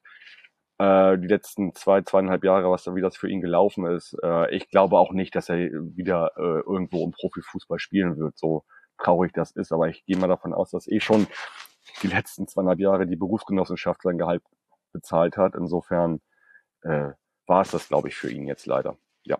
Ja, so schade das ist. Gut, oder vielleicht, äh, wenn es dann wirklich für den aktiven Fußball ähm, oder zumindest höherklassigen aktiven Fußball nicht mehr reicht, vielleicht bleibt er irgendwo in der Nähe, spielt äh, vierte Liga oder drunter und man kann ihn vielleicht anderweitig im Verein behalten, weil ich, weiß ich nicht, also man, so, so ein Spieler bleibt ja auch nicht von sich aus, also er hätte ja auch von sich aus sagen können, okay, ich versuche es nochmal woanders, äh, gut, trotz seiner verletzten Historie, aber ich glaube, er ist auch ganz gerne bei uns gewesen und ähm, wäre ja ganz schön, wenn er vielleicht da auf anderer, auf anderer Ebene äh, dem Verein erhalten bleibt. Und deine Meinung, Janik, zu den Zugängen und Abgängen? Ich kann ganz, ganz vielen beipflichten und ich habe ja zwischendurch auch schon mal so ein paar Worte eingestreut. Ähm, zu, zu einigen kann ich noch nicht sagen. Ich weiß nicht, was, was wir mit einem 33-jährigen Mittelstürmer ähm, aus, aus Regensburg wollen. Weiß ich nicht. Gut, an, an ihm lag es natürlich nicht, dass Regensburg abgestiegen ist. Das hatte wahrscheinlich andere Gründe. Da hätte ich mir, glaube ich, was, ja, was, was anderes noch erhofft, aber vielleicht kommt das ja noch. Ähm, also aber auch da äh, ähnlich wie wie Kasche zu Lukas Daschner, Andreas Albers darf mich gerne eines Besseren belehren und äh, hier alles in Grund und Boden schießen äh, mit seiner Erfahrung.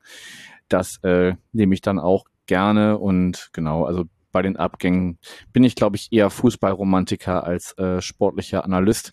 Für, für Paccarada, der hat das nur so in meiner Aufzählung erwähnt, da, da freut es mich halt, dass es Köln irgendwie geschafft hat, diese äh, Registrierungssperre zu umgehen, zumindest jetzt für den kommenden Sommer, dass er da auch äh, nicht nur, also dass er da zwar als Spieler äh, sitzt, aber auch registriert werden darf und dann auch spielen kann. Mal gucken, wie viel Spielzeit er dann bekommt. Ähm, das freut mich einfach, dass das am Ende noch gut ausgegangen ist, weil es hätte mich für ihn mega, ja, hätte ich mega schade für ihn gefunden, wenn er dann aufgrund von so einem blöden Transfergedöns ähm, dann nicht die Chance bekommt, da als Spieler registriert zu werden. Genau, aber lass uns mal weiter im Programm gehen. Michael, ähm, wir fahren als erstes auswärts auf den Betzenberg zum ersten FC Kaiserslautern. Dann empfangen wir Fortuna Düsseldorf. Dann geht es im Pokal nach Delmenhorst. Haben wir eben schon festgestellt. Glücklicherweise überschneidet sich das nicht mit der ähm, mit dem Pokaldebüt der ersten Frauen. Von daher kann man gerne beides machen. Delmenhorst ist ja auch nicht weit. Also man kann durchaus an dem Samstag nach Delmenhorst fahren und dann kommt man Oder an, Oldenburg. oder, ja, gut. Oldenburg ist wahrscheinlich die realistischere Variante. Ich glaube nicht, dass sie das Weserstadion bekommen. Und dann ähm, geht's auswärts nach Fürth. Michael, wie blickst du auf die erst, auf das Pflichtauftaktprogramm? Also, ich finde das jetzt nicht das schlechteste Auftaktprogramm. Wäre natürlich schöner gewesen, mit einem Heimspiel äh, zu starten. Ähm, aber ansonsten würde ich sagen, dass man aus den ersten drei Spielen durchaus sechs Punkte holen kann. Und im Pokal sollte man ohne Mühe weiterkommen. Also das alles andere wäre ja äh, Blödsinn. Also klar, wenn man auf unsere Pokalhistorie guckt, aber das würde ich hier, da würde ich mich sehr weit aus dem Fenster legen schon mal, dass das äh, anders läuft dieses Jahr. Ja, da ist sicherlich ähm, neben der sportlichen äh, Relevanz ähm, auch so ein bisschen ja die Fanszene ähm, von Atlas Delmenhorst ähm, ja schwierig. Wir nehmen ja, äh, oder wir besprechen ja am, im Anschluss an dieses Gespräch für die Saisonvorschau auch noch, wie wir so in die, ja, wie wir die Gespräche planen wollen. Und ich bin schon gespannt, wer sich Delmenhorst schnappen möchte äh, und da versucht, jemanden zu finden, der es zumindest einigermaßen mit den Werten des FC St. Pauli hält, wobei ich jetzt natürlich nicht äh, allen DelmenhorsterInnen unterstellen möchte, dass sie da irgendwie rechtsoffen sind, aber es gibt da äh, einen ganz guten Beitrag im Internet zu, den kann ich auch gerne in den Shownotes verlinken, wo so ein bisschen eingeordnet ja, auf jeden wird. Fall, ist wichtig. Ja, vom, vom, Bre vom Bremer SV, ne? Gibt auf jeden Fall sehr viel sympathischere Amateurvereine, die man hätte ja. im, im Lostopf ziehen können, aber nun ist das nun mal so. Ich habe ja hier permanent schon so ein, so ein Element of Crime Song äh, in den Ohren, äh, den Kasche sicherlich auch kennt. Egal. Ähm, Alte ähm, Männermusik. Ja, oh, richtig, genau. Absolut, mein, mein Vater ist auch Fan. Hier, geht doch. Siehst du, Luca. Digga, hör auf, ey. Ähm, Kasche, schrei nicht so. Also äh, nochmal ganz kurz äh, bei den, bei den, bei den, äh, also ich glaube, bei Lautern wird sich gar nicht so viel ändern, habe ich das Gefühl, so in, in, in der Mannschaft. Düsseldorf etwas mehr. Fürth ist tatsächlich irgendwie die Mannschaft, wo ich äh, denke, dass die auch eine ganz gute Rolle nächste Saison spielen kann. Das könnte so ein Ding werden, Fürth, also am dritten Spieltag dann. Könnte der erste Stolperstein werden, meinst du? Ja, könnte sein. Also ich meine, ich, wenn ich jetzt, wenn wir jetzt mit sechs Punkten haben wir angenommen, irgendwie äh, in den ersten beiden Spielen sechs Punkte holen, wäre ein Traum, ne? Also, aber äh, ich glaube, Fürth äh, mit Fürth ist wieder zu rechnen, glaube ich. Kasche, wie siehst du das Auftaktprogramm? Was soll ich sagen? Also ich finde ähm, ich finde auswärts in Kaiserslautern ist ein schwieriger Start, weil wir kennen ja jetzt alle den, äh, den Schusterball zu Genüge. Ähm, natürlich können wir da jetzt, ähm, Tim hat heute so einen interessanten, hat ja seinen interessanten Artikel veröffentlicht ähm, mit unserer Umstellung im System. Da geht er ja mit dir im Taktik-Talk, äh, würden wir es jetzt mal sozusagen vielleicht auch noch mal ein bisschen mehr drauf ein. Hm. Das wird solche Mannschaften sicherlich vor ganz viele äh, Probleme stellen. Bei den also Kaiserslautern hat ja schon direkt zwei Innenverteidiger wieder verpflichtet, äh, und zwar richtige Kanten, also Elvedi aus, äh, aus Regensburg und wie heißt der andere, warte mal, äh, Buchas aus äh, Buchas, Buchas aus von Union Berlin.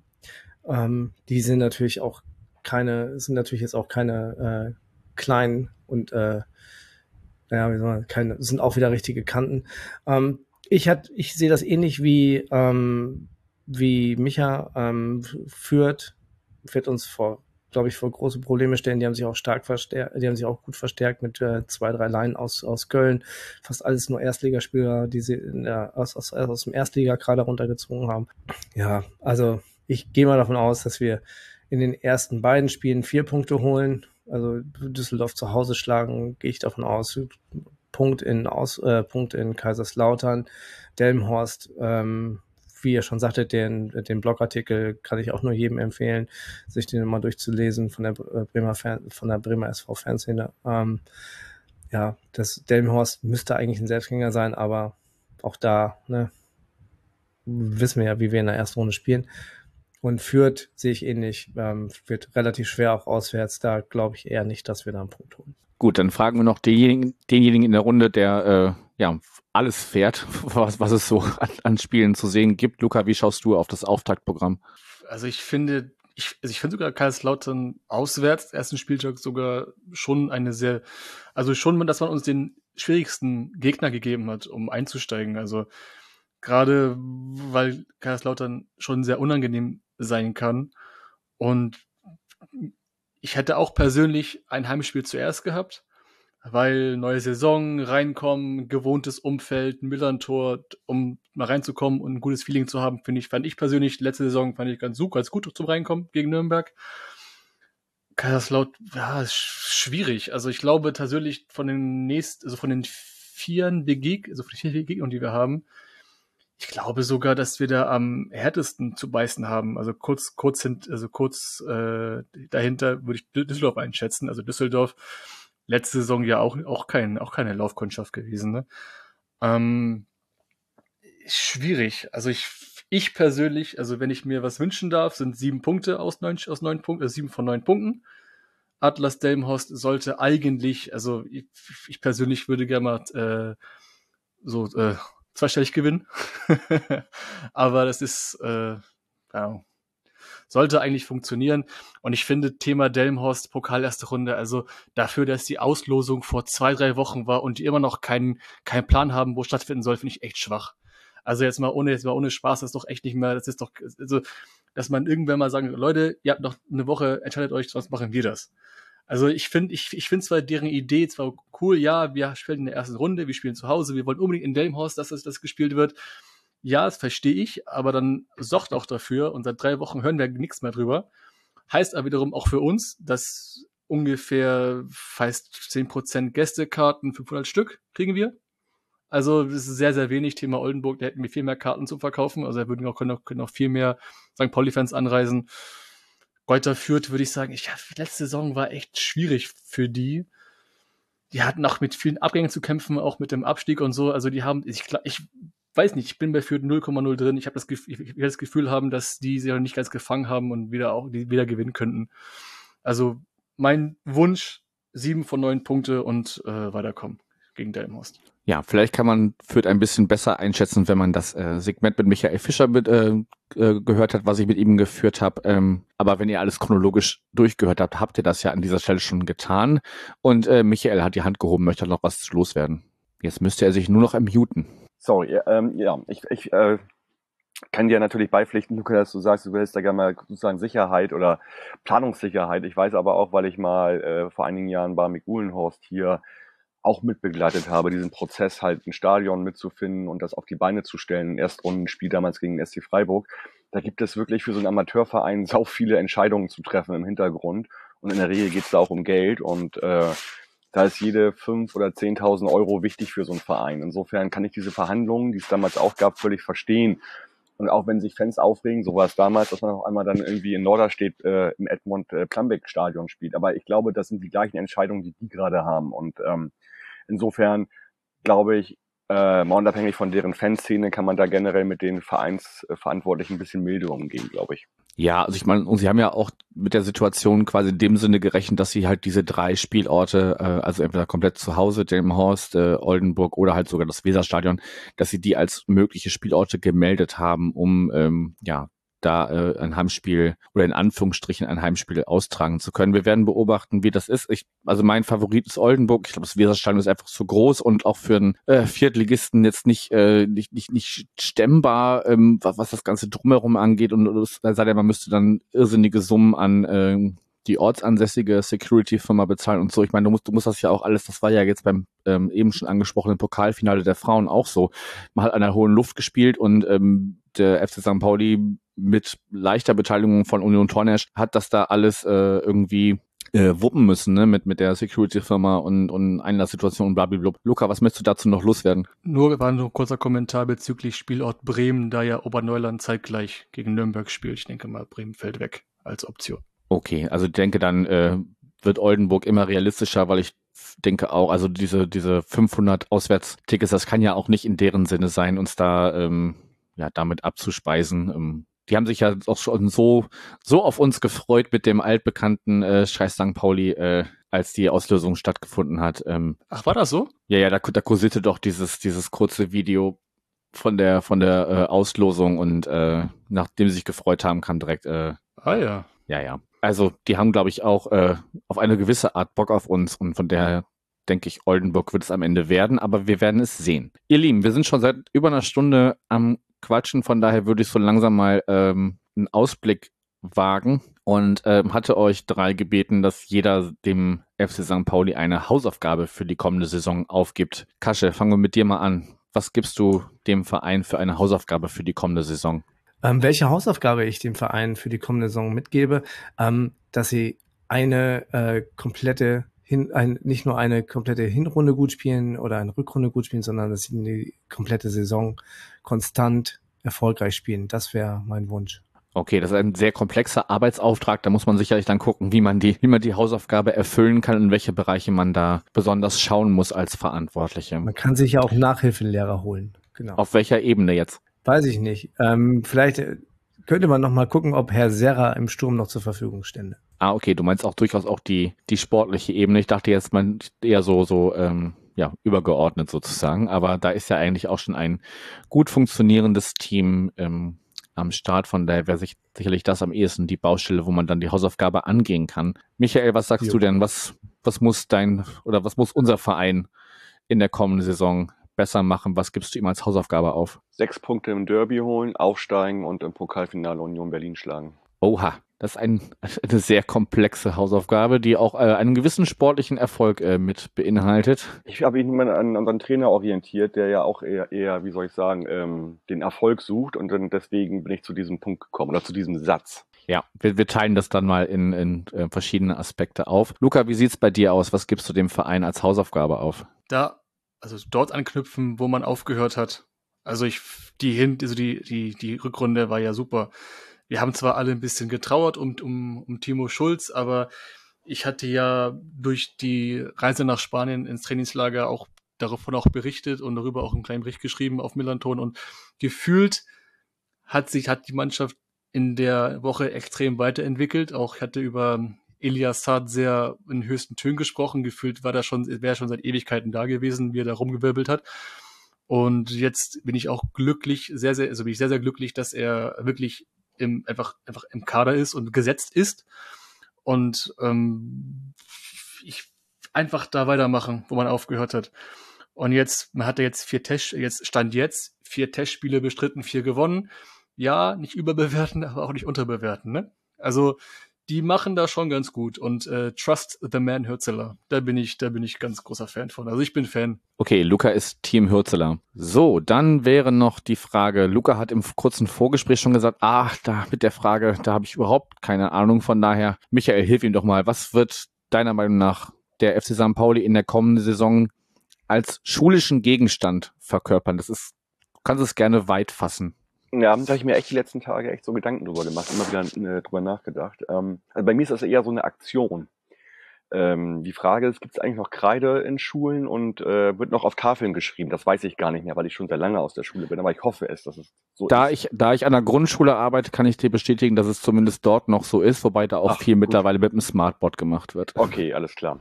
Also ich muss immer dann an meine Schulzeit denken und ich finde, St. Pauli soll dieses unangenehme Geräusch sein, wenn man mit einem viel zu kurzen Stück Kreide auf der Tafel schreibt und es diesen ganz üblen Ton ergibt, wenn der Fingernagel oh. über die Tafel gezogen wird. Dieser Ton soll dann alle anderen Spitzenmannschaften der Liga komplett lahmlegen und aus der Bahn werfen. Das wäre mein großer Wunsch. Ja, sehr schönes Bild, auch wenn ich jetzt gerade, ja, es hat mich kurz geschaudert, als ich Du hast gerade äh, Gänsehaut äh, bekommen, ich übrigens auch mhm. gerade. Mhm. Ist ein ganz, ganz fieses Geräusch, aber wenn wir das, wenn das nicht uns selbst betrifft, sondern wir das äh, den Gegnern äh, zufügen, ist das ja, ist das ja in Ordnung für mich. Kasche, was sagst du denn, was, äh, welcher Gegenstand aus der Schule werden wir nächste Saison? Um ähm, ich, ich, ich fände es einfach gut, wenn wir der leckere Kakao wären, den es in der Schule immer gab.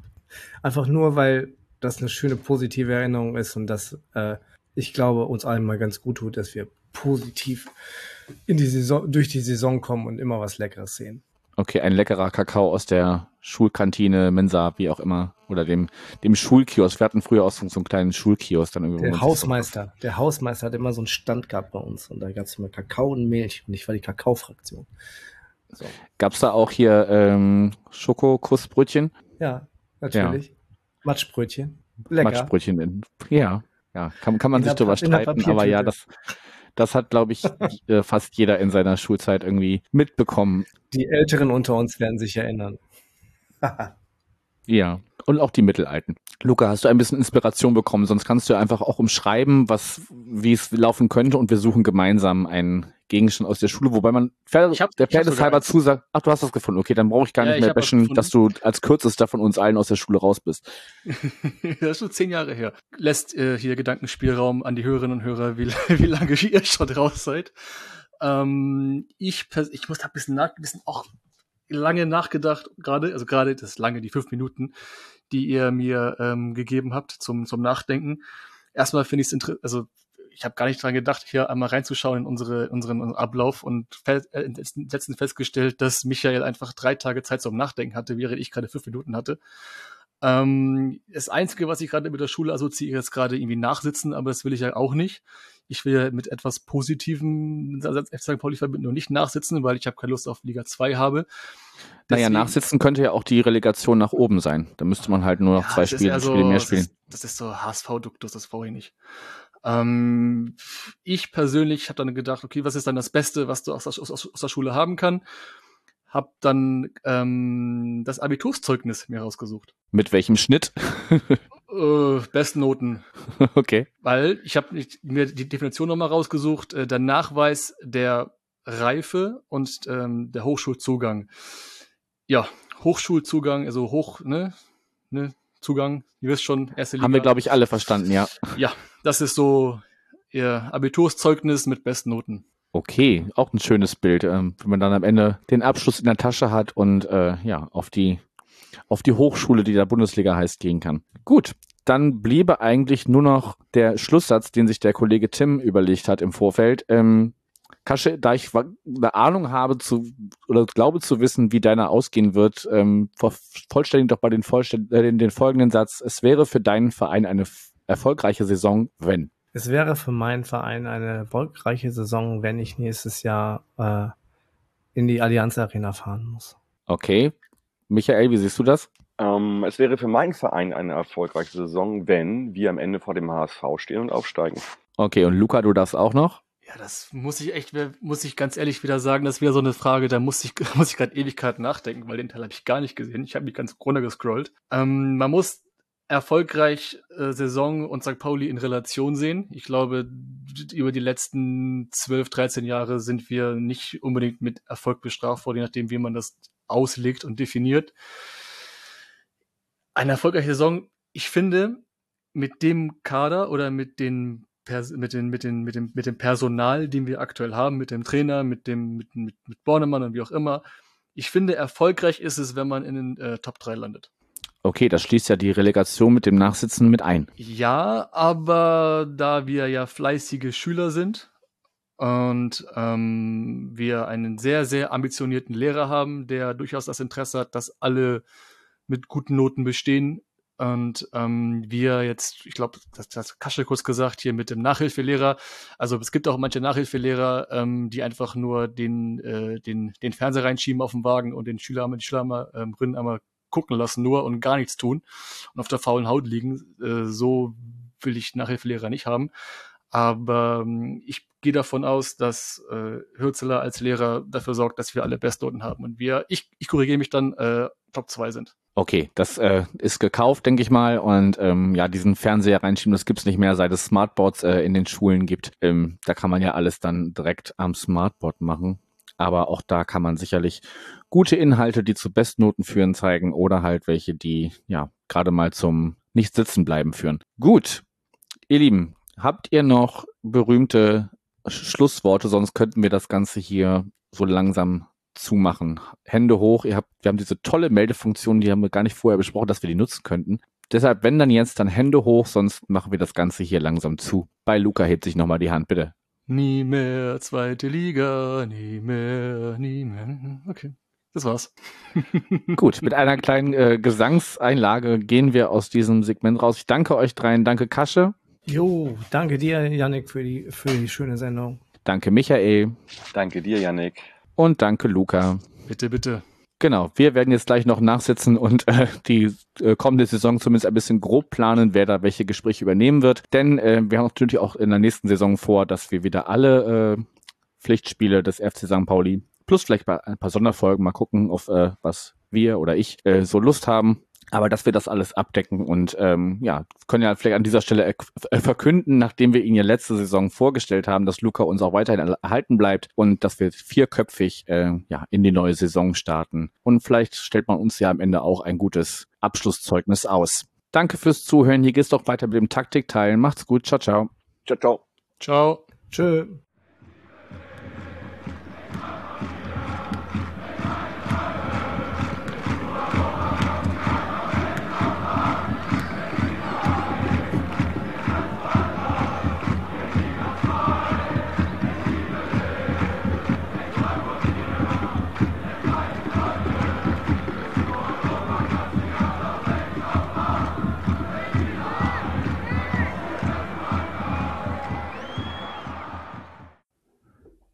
So, last but not least, das Segment, von dem ich am wenigsten Ahnung habe.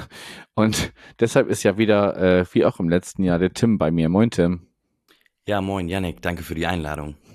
Ja, das hat sich ja, äh, nachdem wir es letztes Jahr das erste Mal gemacht haben, großer Beliebtheit erfreut. Ich habe unter anderem Rückmeldungen bekommen. Ja, hätte auch noch länger sein können. Ich glaube, wir haben damals so anderthalb Stunden geschnackt und viele, viele Hörerfragen bekommen. Und ähm, ja, einige sind auch in dieser Saison äh, wieder reingekommen aber zu denen kommen wir später. Ähm, ich würde mit dir gerne ein, ein, erst einen kleinen Rückblick äh, wagen wollen, ob du irgendwelche Besonderheiten siehst in der vergangenen Saison, ob das taktische Konzept bei äh, bestimmten Mannschaften irgendwie besonders aufgegangen ist oder ja, wer sich vielleicht in Statistiken, da bist du ja auch im, im Blog immer ein großer Fan von, ähm, hervortut oder ja, ob, ob, ob es Teams gibt, die besonders über oder unterperformt haben, wie man so taktisch deutsch sagt. Ja, genau. Also fangen wir vielleicht erstmal mit den Über- und Unterperformern an, die äh, so, ja, so, also sich da doch schon hervorgetan haben. Und da kann man einen Auf- und einen Absteiger nehmen. Der Aufsteiger ist auf jeden Fall Heidenheim, die ähm, ja doch ziemlich viel aus ihren ja eher limitierten Möglichkeiten gemacht haben, was so, wenn man so die Expected Goals Werte anschaut, haben 67 Tore geschossen, die drittmeisten, die waren ganz lange, hatten sie die meisten Tore geschossen und haben dann einen Expected Goals Wert von knapp 50 gehabt, ne? Also 17 Tore besser als der Expected Goals Wert. Das ist schon, das ist ein riesengroßer Wert. Ähm, so, wenn man das vergleicht, St. Pauli 52er XG-Wert, 55 Tore gemacht, Darmstadt 53er XG-Wert, 50 Tore gemacht. Also die sind alle immer so plus minus zwei, drei Tore sind sie eingelaufen. Nur Heidenheim sticht da ganz, ganz, ganz krass raus, dass die eben deutlich mehr Tore erzielt haben, vor allem in Person von Tim Kleindienst, der hat, glaube ich, seinen Expected Goals Wert um, ich glaube, zehn oder elf Tore übertroffen. Und ähm, das ist schon so, das ist auch der Schlüssel zum Erfolg für die gewesen. Ähm, die haben da auf jeden Fall in dem Segment total überperformt. Wobei man da auch sagen muss, und jetzt fürchte ich, wenn ich jetzt schon wieder anfange, bei der Frage schon auszuführen, Janik, die eineinhalb Stunden, das könnten wir fast reißen dieses Mal. Weil äh, bei Heidenheim muss man denken, ist ein, ein Team, was viel auf Konter setzt, viel auf Umschaltmomente und da ist der, ähm, da gibt's viele Expected Goals Modelle, die dann die Güte der Torchance, die Qualität der Torchance unterschätzen, weil bei Kontersituationen meist die Situationen meist ein bisschen offener sind, weil das eben schneller ist, die Abwehrreihen ein bisschen weniger Zeit haben, sich zu sortieren und das heißt, ähm, die Positionen, aus denen dann die Spieler abschließen, sind meist ein bisschen besser, weil der Torwart auch in Bewegung ist, die Gegenspieler noch in Bewegung sind und, und, und. Und ähm, deswegen kann es auch sein, dass das da auch ein bisschen mit reinspielt. Ne? Also dass man da so die Konter ähm, die, oder ich sag mal, Spielsituationen werden noch nicht von allen Expected Goals Modellen ähm, abgegriffen, ähm, weil das auch subjektiv meist geschehen müsste noch. Ähm, so gut sind, glaube ich, die ähm, Datenanalysen noch nicht, dass die, die Spielsituation so erfassen, dass sie sagen können, das ist jetzt ein Konter, eine Kontersituation. Ähm, und da spielt eben Heidenheim auch rein, ne? dass sie eine konterstarke Mannschaft sind und deswegen 17 Tore besser sind, ist trotzdem ein Riesenwert. Also selbst mit Kontern ähm, ist es, wäre das immer noch ein Riesenwert. Und dann haben wir, wenn wir auf die Absteiger gehen, da hat man ähm, im Grunde genau das Gegenteil von Heidenheim, ähm, nur eben ja doch auf deutlich limitierterem Niveau. Das ist Arminia Bielefeld, die einen Expected Goals Wert gegen sich von 54 haben und 62 Gegentore sich gefangen haben. Das ist dann doch schon ja das Problem. Das war auch das Problem von denen in der Saison, dass sie eben offensiv haben die ja auch vom Kader her und auch aber von der Anzahl an Toren her eigentlich immer ganz gut was hinbekommen. Aber defensiv haben die sich halt immer Gegentore gefangen und ich glaube, die letzten, was weiß ich, zehn Spiele haben die irgendwie neunmal zwei Gegentore bekommen oder so. Ne? Also so richtig hohe Werte sind dann auch die ähm, nach der Anzahl an Gegentoren die zweitschlechteste Defensive geworden und dann ja am Ende auch wenn man damit gekriegt hat, wie der das im Kader da wohl geknatscht hatte. Fabian Klos hatte da ja im Relegationshinspiel nach dieser deutlichen Niederlage in Wiesbaden auch schon angedeutet, dass das da im Kader überhaupt nicht stimmt. Mhm. Das ist schon, ja, schon ein brutaler Abstieg. Also mit dem Kader, das muss man schon sagen, das muss man erstmal hinbekommen, mit dem Kader abzusteigen. Ähm, ja. Ist ja aber vielleicht auch ein, ein, ja, ein Beispiel dafür, dass so Leute wie ich, die die Werte zwar grob verstehen, aber jetzt nicht, vielleicht nicht ins Gesamtgefüge einordnen können. Also ich habe bei Heidenheim jetzt so gedacht, ja gut, dann ist ja klar, wenn, wenn sie mehr Tore schießen als äh, erwartet, dann äh, ist ja klar, dass sie ähm, am letzten Spieltag äh, dafür sorgen, dass äh, schon ähm, Fans aus der Vorstadt äh, in Sandhausen auf dem Rasen stehen und äh, sich freuen, aufgestiegen zu sein, aber dann trotzdem noch das Spiel drehen. Und ähm, dass es dann eben dazu kommt, dass äh, ja ein nominell sehr guter Kader oder zumindest ein Kader, der locker die zweite Liga halten sollte im Fall von Bielefeld, dann eben unterperformt und äh, dann äh, Fabian Klos, glaube ich, so sinngemäß die Charakterfrage gestellt hat. Und ja, auch die Fans dann immer gemerkt haben, okay, ähm, ihr, ihr könnt alle gehen, Arminia bleibt bestehen, so sinngemäß. Ja, da, da, da sprechen ja die Zahlen quasi zum, zum Abschneiden irgendwie ähm, mit rein, so aus, aus, aus meiner Sicht, in der ich äh, Fußballspiele schaue, ohne da auf äh, XG-Werte zu gucken. Ja, ich glaube, das größte Problem, was Bielefeld hatte, jetzt kommen wir doch schon wieder sehr tief rein, aber das größte Problem, was Bielefeld hatte, war tatsächlich der Saisonstart. Du bist mit dem Kader, die haben ja auch viele Leute aus dem Kader, aus dem Abstiegskader sozusagen zusammengehalten. Kommst dann mit dem Kader rein, das hatte Fürth ja auch, die ähm, verlieren gelernt haben über die Vorsaison und da den, den Turn, den musst du erstmal schaffen. Und dann ähm, spielen die halt, kommt da ein neuer Trainer, der vorher nie in der zweiten Liga gewesen ist, der sich wahrscheinlich was super fancy Spielsystem überlegt hat, wie man ähm, ja super kreativ irgendwas machen kann und dann spielst du halt das erste Spiel, ich weiß gar nicht, wo sie gespielt haben, gefühlt in Sandhausen 0-3 auf den Deckel gekriegt oder so, ne? Und da wurde dann, haben sie dann gemerkt, ja, okay, Zweitliga-Fußball ist halt was anderes, ne? Das ist eben physischer, da ist eben ja, leider muss man fast sagen, ein bisschen mehr wieder der Fokus in Richtung äh, Fehlervermeidung gegangen, so im letzten, vor allem im letzten halben Jahr. Und ähm, ja, da, äh, da ist schon so manche Trainerkarriere beziehungsweise manche Traineridee, Spielidee zerschellt an Zweitliga-Fußball. Und das ist, glaube ich, in Bielefeld auch ein großes Problem gewesen. Und diesen Turn, den haben sie dann einfach nicht mehr hinbekommen. Ne? Über die gesamte Saison haben die irgendwie diesen ja, das nicht mehr hingekriegt, dass man da irgendwie das überhaupt begreift als Situation. Ne? Ich meine, mit Uwe Koschinat, als der da war, der hat ja irgendwie zehn Punkte aus den ersten vier Spielen geholt, als er da war. Da waren die ja eigentlich schon gerettet. Also da hatte man ja nicht gedacht, dass die da noch reingezogen werden. Und dann kommst du doch nochmal wieder rein und dann, naja. Bitter, absolut bitter für so einen Club. Also nicht, dass ich jetzt irgendwie Bielefeld besonders eine Träne hinterher weinen würde oder so, aber ähm, es ist einfach ähm, sehr bitter, das mit anzuschauen, wie so ein, äh, so ein Club mit so einem Kader so untergehen kann. Und zwar nicht, weil da irgendwie der Kader, naja gut, vielleicht ist auch schlecht zusammengesetzt gewesen vom, vom charakterlichen ähm, Gesichtspunkten her, aber schon bitter zu sehen, wie man da so, ja, sich als Fan da irgendwie nicht gegen wehren kann, ne? wie wehrlos man ist ähm, in solcher Situation. Absolut, also das haben ja auch die HörerInnen, wenn sie das hier brav von, von der ersten bis zur letzten Folge gehört haben, ähm, schon im Segment gegen Wiesbaden ähm, gehört. Ne? Also da war ja auch einfach die Begleitumstände, glaube ich mal, zumindest für, für Großfußball Deutschland, sage ich mal, eher ähm, präsent als jetzt vielleicht die Art und Weise, wie das überhaupt passieren konnte. Also mit diesen wirklich äh, Protesten auf, auf der Tribüne und so. Aber wie gesagt, das habt ihr alles schon, oder das haben wir alles schon im Segment mit Wiesbaden äh, thematisiert, die dann letztendlich dafür gesorgt haben, dass Bielefeld den Gang direkt runter in die dritte Liga angehen musste. Und ja, wir werden aus der Ferne beobachten, wie sich das für die jetzt in Zukunft gestaltet. So, Bielefeld ist weg, aber wir haben ja auch ein paar Neulinge in der Liga, die da heißen, also Schalke 04, ja, haben wir erst vorletztes Jahr da gehabt. Äh, Hertha ist ein bisschen länger her. Ähm, unter dem ewigen Paul Dardai wieder zurück in der Liga. Der SVW in Wiesbaden, habe ich gerade schon gesagt, durch die Relegation gegen Bielefeld zurück in der zweiten Liga. Dann die Sportvereinigung 07 Elversberg habe ich gelernt und äh, der VfL Osnabrück ist auch gar nicht so lange her, dass sie da waren, so glaube zwei, drei Jahre oder zwei, drei Saisons. Gibt es zu den Neulingen in der Liga irgendwas zu sagen, was du erwähnenswert findest? Ja, also ähm, Hertha BSC ist auf jeden Fall eine absolute Blackbox. Also da weiß ich, äh, das ist total schwer einzuschätzen, was da passiert, wer da noch kommt, wer da noch geht. Die sind ja, glaube ich, mit habe ich heute gerade gelesen, die sind irgendwie mit 23 Spielern ins Trainingslager gefahren, 26 Feldspieler, 23 Feldspieler, 26 Feldspieler sollen es sein. Also da fehlen auf jeden Fall noch ein paar Spieler. Finanziell ist das natürlich ja auch ein Riesenthema bei denen. Also das ist tatsächlich, kann ich ganz schwer einschätzen, ob das so ein Team ist, wo man sagt, so, so wie Werder und Schalke vor zwei Jahren, dass man sagt, die spielen auf jeden Fall um den Aufstieg. Ich weiß nicht, ob das bei Hertha schon ähm, ja, wie soll man sagen, angekommen ist, in welche Richtung, was es jetzt, um was es jetzt geht, so ungefähr.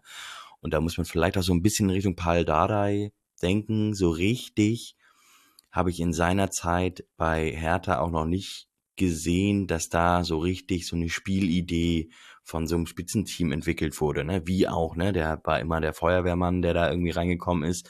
Aber da war halt auch noch nicht so richtig, habe ich noch nicht, vielleicht habe ich auch nicht genau, äh, aufmerksam genug aufgepasst, aber da habe ich noch nicht so richtig verfolgen können, dass da ja taktisch, spieltaktisch so viel passiert ist, dass die auf jeden Fall ähm, so einen Gegner dominieren können. Ne? Das würden sie wahrscheinlich von der individuellen Qualität. Obwohl, nee, da bin ich mir auch nicht so sicher, ob das ausreicht. Also, ja, also wie gesagt, Hertha ist eine absolute Blackbox. Schalke ähm, auch nicht zu vergleichen mit dem Schalke ähm, von vor zwei Jahren, die aufgestiegen sind. Allein von der Kaderzusammenstellung her hat sich das schon wieder einmal komplett auf links gedreht haben aber mit Thomas Reis einen Trainer, der ja weiß, wie man aufsteigt, der die zweite Liga kennt und ähm, der auf jeden Fall ähm, ja dazu auch passt und die haben ja auch schon eine gute Rückrunde gespielt, die Schalker, also ihren äh, ihren Fähigkeiten entsprechend doch eine sehr gute Rückrunde, waren defensiv vor allem sehr stark, haben sich wenig Gegentore gefangen. Ähm, da kann man, glaube ich, auch wenn da einige Abgänge sind, da kann man von ausgehen, dass die auf jeden Fall ein ganz gehöriges Wörtchen mitreden werden um den Aufstieg. Also viel eher als Hertha BSC. Okay, das sind die beiden Absteiger aus der Bundesliga. Hast du zu den Neulingen aus Liga 3 was zu sagen? Also Eversberg ist ja zum Beispiel, das habe ich so, ja, war für mich halt ein, ein besonderer Wert, dass sie mit einem Torverhältnis von 80 zu 40, also mit einem plus 40 Torverhältnis äh, aufgestiegen sind und ja auch lange Zeit die dritte Liga dominiert haben, bis sie dann am Ende so ein bisschen die Konkurrenz, die dann zum Teil mit aufgestiegen ist, haben rankommen lassen könnte man vielleicht so formulieren, auch wenn sie es bestimmt nicht geplant hatten, ähm, aber die waren ja lange Zeit schon, also man hat ja lange schon damit gerechnet, dass Elversberg dann jetzt zukünftig auch zweite Liga spielen wird. Ähm, hast du da irgendwie das, das Schaffen von Horst Steffen so ein bisschen verfolgt, der ja auch schon ähm, das hatte ich im, im Elversberg-Segment auch erwähnt, jetzt äh, stand heute der, der dienstälteste Trainer seines Vereins in der aktuellen zweiten Liga sein wird? Also äh, mit Horst Steffen habe ich mich äh, im Dezember letzten Jahres ein bisschen eingehender befasst, weil ähm, der Name geisterte ja auch umher als Nachfolger von Timo Schulz damals beim FC St. Pauli. Ähm, und da war Elversberg natürlich schon mehr oder weniger in aller Munde. Ähm, die haben auf jeden Fall, also diese 80 geschossenen Tore, das ist schon eine, eine beeindruckende Zahl und ähm, da muss man auch sagen, wenn die nicht so ein kleines Tief am Ende gehabt hätten, wo sie eigentlich schon, wo ihnen so ein bisschen, ja, die Puste ausgingen oder wo sie dann eigentlich schon mit, mit eineinhalb Beinen irgendwie aufgestiegen waren, schon in der zweiten Liga standen, dann haben sie irgendwie noch ein bisschen gebraucht, dann hätten sie wahrscheinlich, dann hätten sie wahrscheinlich noch die 90 knacken können. Also da lief echt viel zusammen und ähm, das muss man ja auch dazu sagen, das ist ja eher so ein Kader von, ähm, von, ja, No-Names eigentlich, die da, die da hochkommen. Die, ja, die haben, die haben ganz, sorry, aber die, die haben ganz viele aus der, aus der Regionalliga-Saison auch mitgenommen. Ne? Also da, da, sind, da ist nicht viel passiert zwischen den, zwischen dem Aufstieg in Liga 3 und Liga, Liga 2, wenn ich den Kollegen Dennis richtig verstanden habe. Genau, ich glaube, der einzige Spieler, der, der sich da wirklich dann äh, durchgesetzt hat, beziehungsweise richtig nochmal einen Impact hatte, der nicht mit hochgekommen ist aus der Regionalliga, ist äh, Nick Woltemade von Werder Bremen. Ähm, war ja Leihspieler, der hat äh, ja auch ganz gut gescored und finde ich persönlich auch ein total besonderer Spieler. Da gibt's ja auch Gerüchte, dass der nochmal oder jetzt dauerhaft zu Elversberg geht.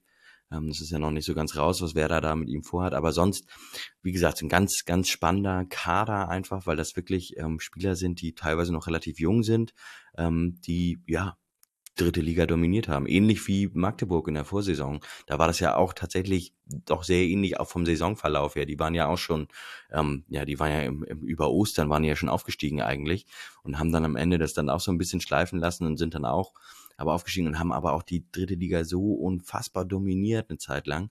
Ähm, das heißt, da ähm, das ist schon, äh, da kann man sich schon drauf freuen. Und das spricht ja auch eigentlich meist immer dafür, dass das so ein gefestigtes System ist, dass sich da, wenn du zwei Jahre in Folge aufsteigst, die gleichen Spieler hast, dass da ähm, ja viel Konstanz drin ist und wenn wir eins wissen, was in der zweiten Liga auf jeden Fall vorhanden sein muss zum Erfolg, dann ist es eben so eine gewisse Konstanz, Kontinuität, der Glaube an das, was man da auf dem Platz macht, dass das funktioniert und so. Und die werden das auf jeden Fall verinnerlicht haben in den letzten zwei Jahren, dass die, ähm, dass die mit ihrem Fußball erfolgreich sein können. Ja, wobei ich glaube, also die sind jetzt, glaube ich, das habe ich jetzt äh, aus Transparenzgründen mal gesagt, wer auf Twitter ist, hat es mitbekommen. Ähm, ich habe jetzt direkt bevor wir sprechen, mit äh, Tobi aus Hannover gesprochen oder als Hannover-Fan gesprochen und ähm, da habe ich auch schon gesagt, die sind halt zu, zu schnell zu groß geworden. Ne? Die, die kommen jetzt, glaube ich, gar nicht, gar nicht hinterher, was jetzt die, die Anforderungen äh, der zweiten Liga sowohl an Kader als auch an Infrastruktur, an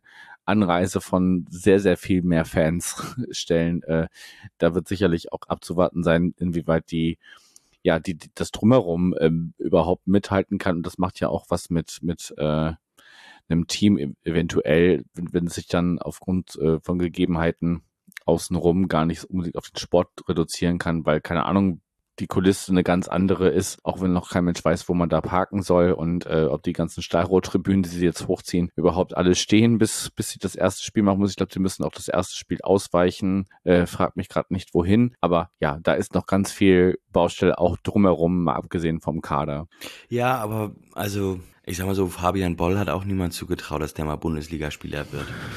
also, ich meine, also die wachsen, das sind ja viele Spieler, die wachsen an ihren Aufgaben und das sind ja keine Spieler, die irgendwie nie ein NLZ gesehen haben oder so. Ne? Das sind also sind viele Spieler, die dann den Umweg über die Regionalliga gegangen sind. Und ähm, bei St. Pauli gibt's ja auch ein ganz gutes Beispiel vom Spieler, der aus der Regionalliga kommt und gerade Entwicklungsschritte mit sieben Meilenstiefeln macht. Ähm, das heißt also Absolut. also vom, vom, vom Kader her, ähm, wie gesagt, also spielerische Klasse, Klar hast du Spieler in der, in der zweiten Liga drin, auch bei St. Pauli im Kader, die mit Sicherheit eine höhere individuelle Qualität haben als das, was da, was, was, was in, in Elversbergs Kader drin steckt.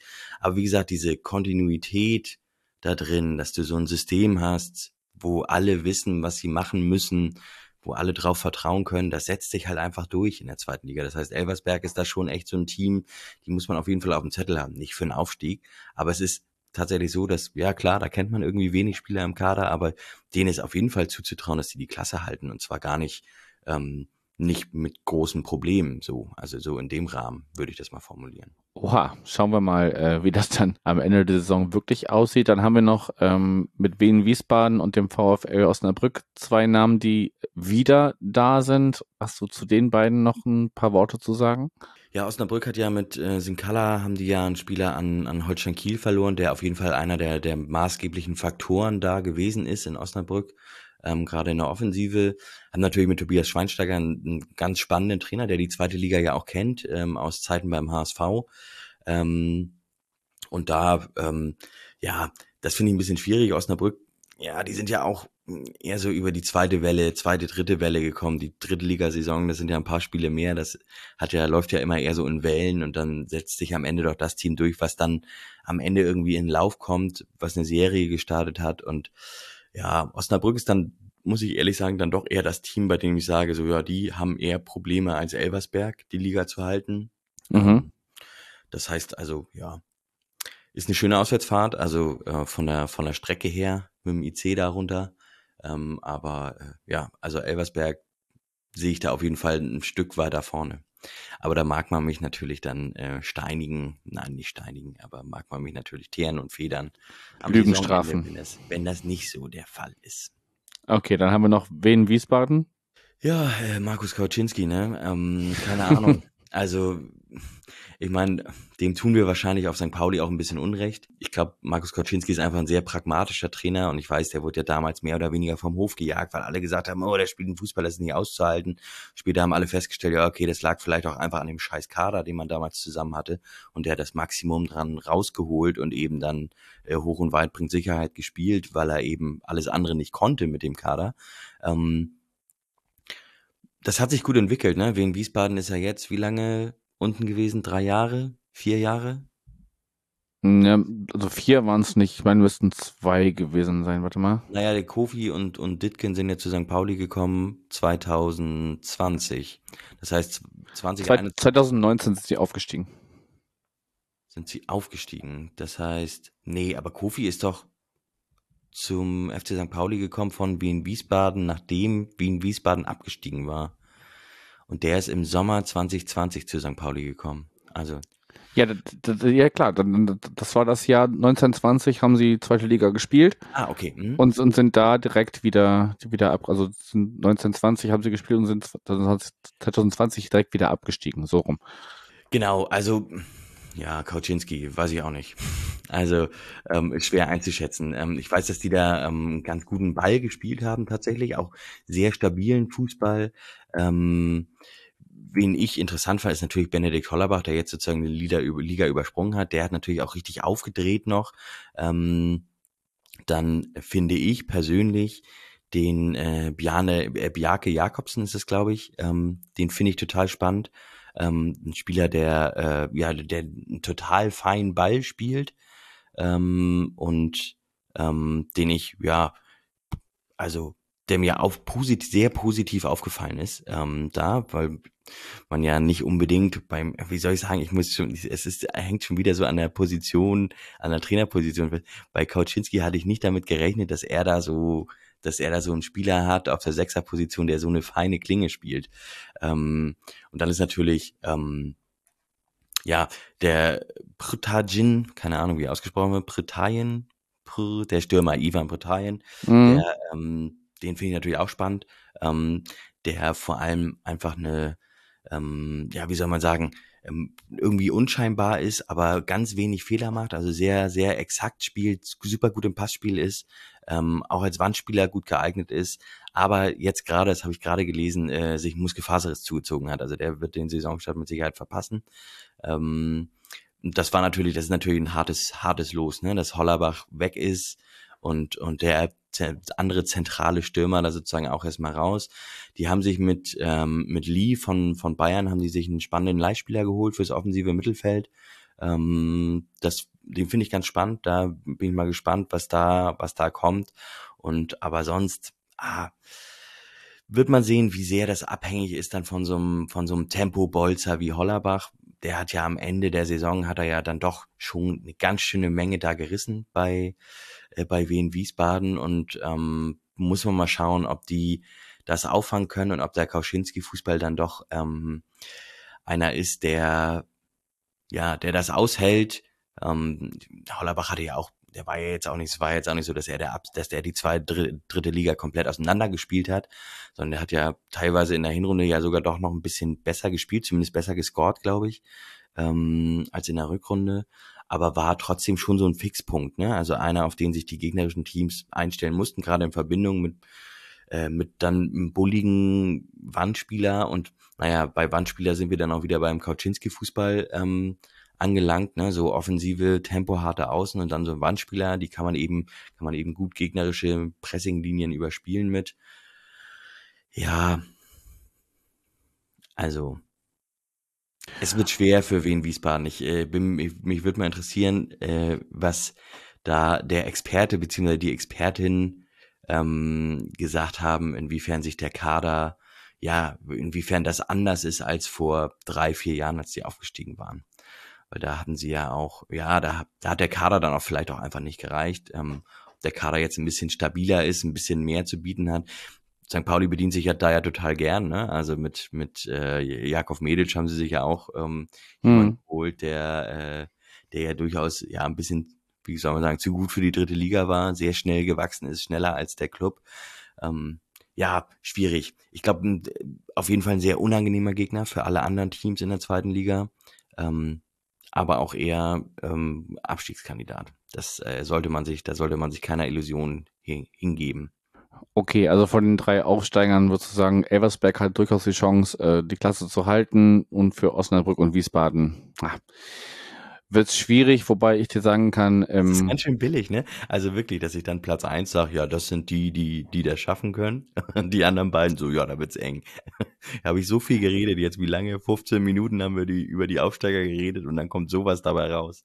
Na, ich versuche das ja nur zusammenzufassen, wenn man, wenn man das dann so äh, in Platzierung sehen würde. Also ja, du hast ja gesagt, Elversberg, dadurch, dass, dass man, man zusammengeblieben ist, natürlich wird bei Wiesbaden der, der Abgang von Hollerbach äh, schwer wiegen. Ähm, wobei ähm, ich meine mich zu erinnern, dass wir in dem Wiesbaden-Segment äh, die, die Frage aus der Hörerinnenschaft hatten, dass äh, gefragt wurde, ob, ob ähm, der Michael Weberer den, den Kader stärker sehen würde als damals bei, ähm, beim Aufstieg 1920, ähm, wo es dann direkt wieder runterging und das hat, das hat er bejaht. Also von daher, ja, er, er blickt da durchaus optimistisch drauf und vielleicht straft er dich ja Lügen und ähm, ja, also gut, schwer haben heißt ja nicht, dass man nicht doch die Klasse halten kann. Am Ende. Ich glaube, die Frage habe ich sogar gestellt auf Twitter Das kann sogar so sein. Fällt mir jetzt gerade auf. Ja, siehst du.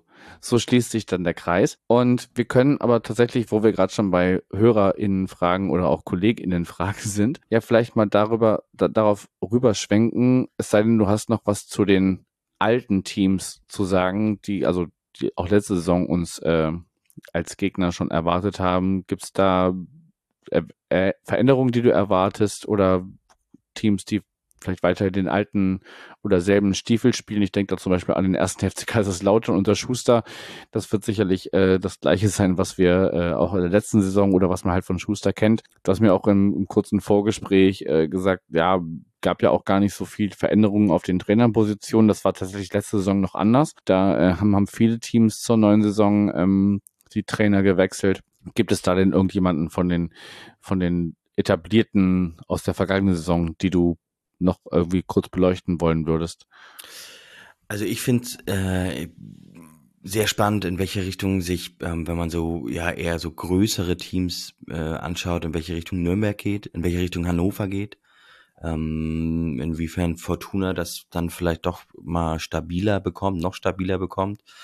Ähm, ich glaube, gerade bei Hannover ist jetzt, die haben einfach einen sehr, sehr guten Kader, haben letzte Saison aber basierend auf dem Kader echt ziemlichen Müll zusammengespielt, das kann man nicht anders sagen. Und ähm, da ja, muss man mal schauen. Kräuter führt hat mit, mit Alex Zorniger jetzt mal so eine ganze Vorbereitung. Da bin ich auch mal gespannt, inwiefern die, er dieses krasse Pressing dann doch weiter durchzieht.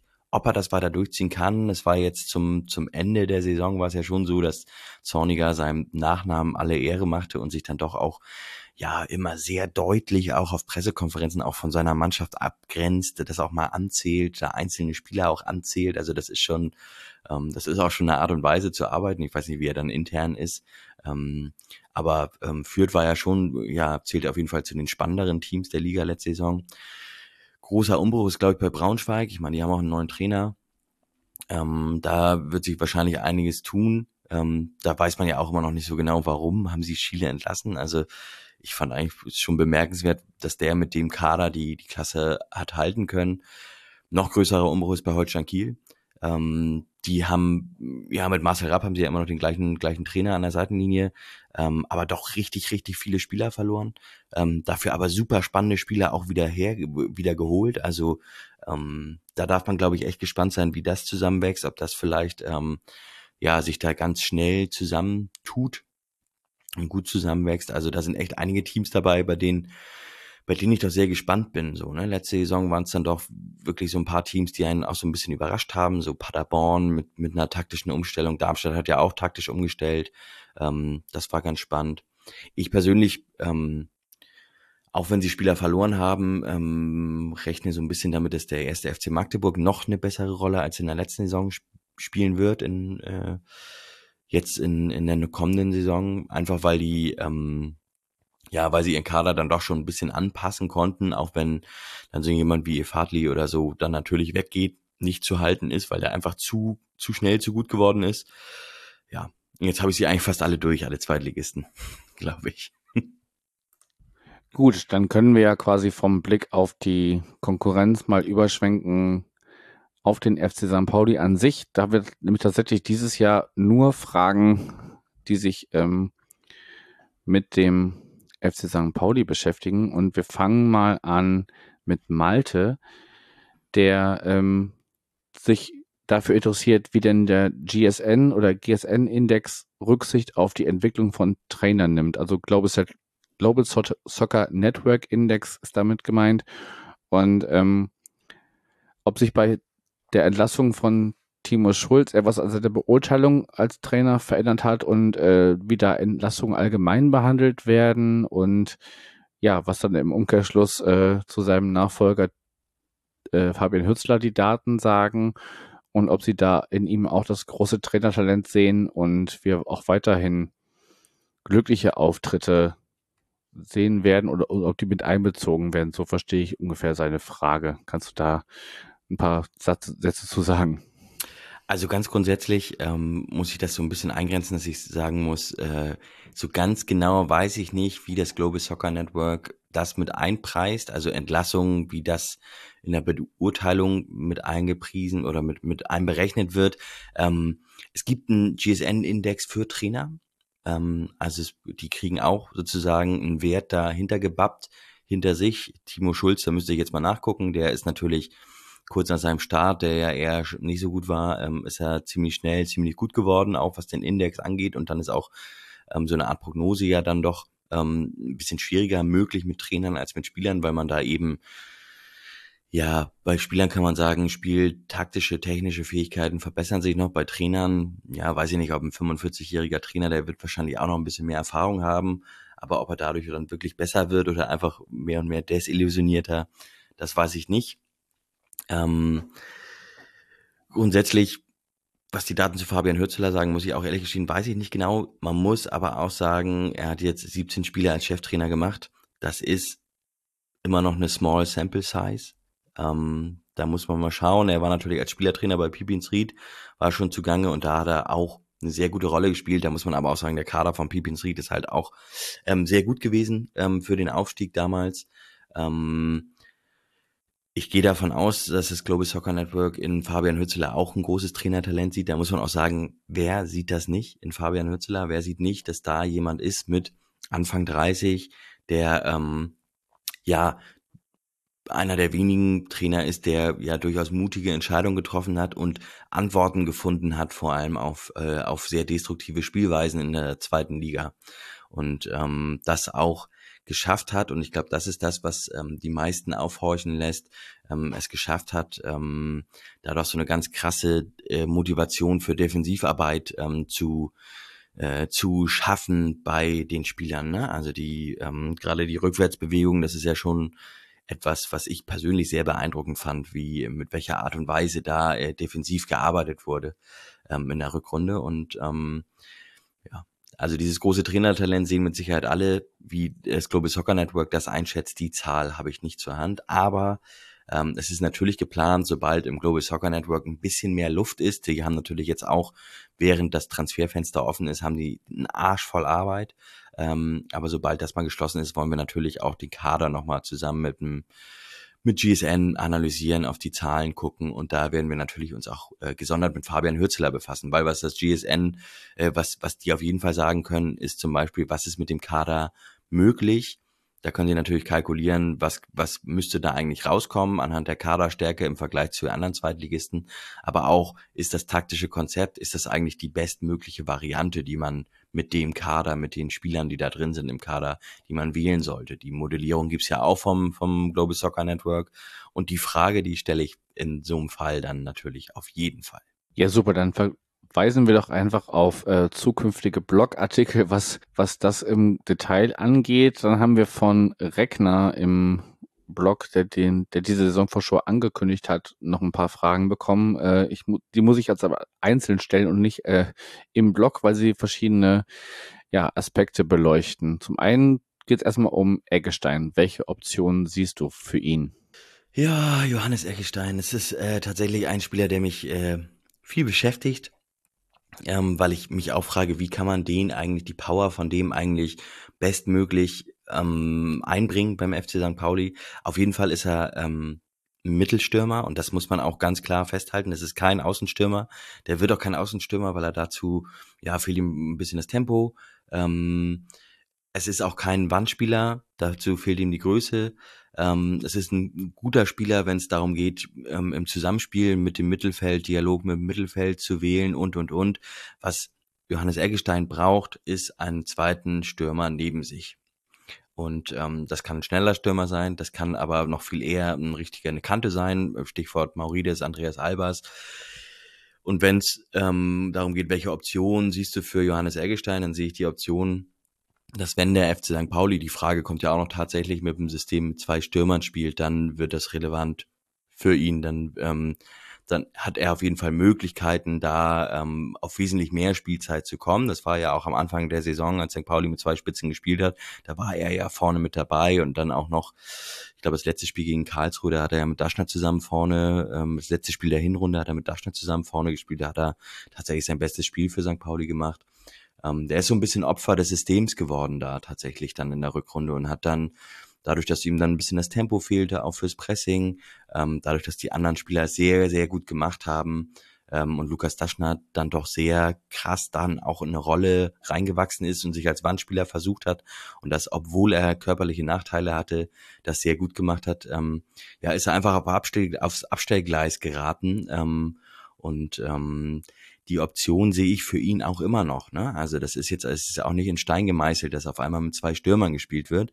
Und sobald es mit einem Stürmer geht, wird es einfach schwierig für Johannes Eggestein. Und deswegen ist bei der Frage, welche Option sehe ich für Johannes Eggestein, ist eigentlich die Frage, spielt der FC St. Pauli mit zwei Stürmern, dann sehe ich Option, sehe ich auch Spielzeit für ihn bei St. Pauli und wenn nicht, dann ist die beste Option für Johannes Eggestein und wahrscheinlich für alle Seiten, ähm, dass er sich umschaut, ob er irgendwo bei einem anderen Verein die Option sieht, ähm, mehr Spielzeit zu sammeln.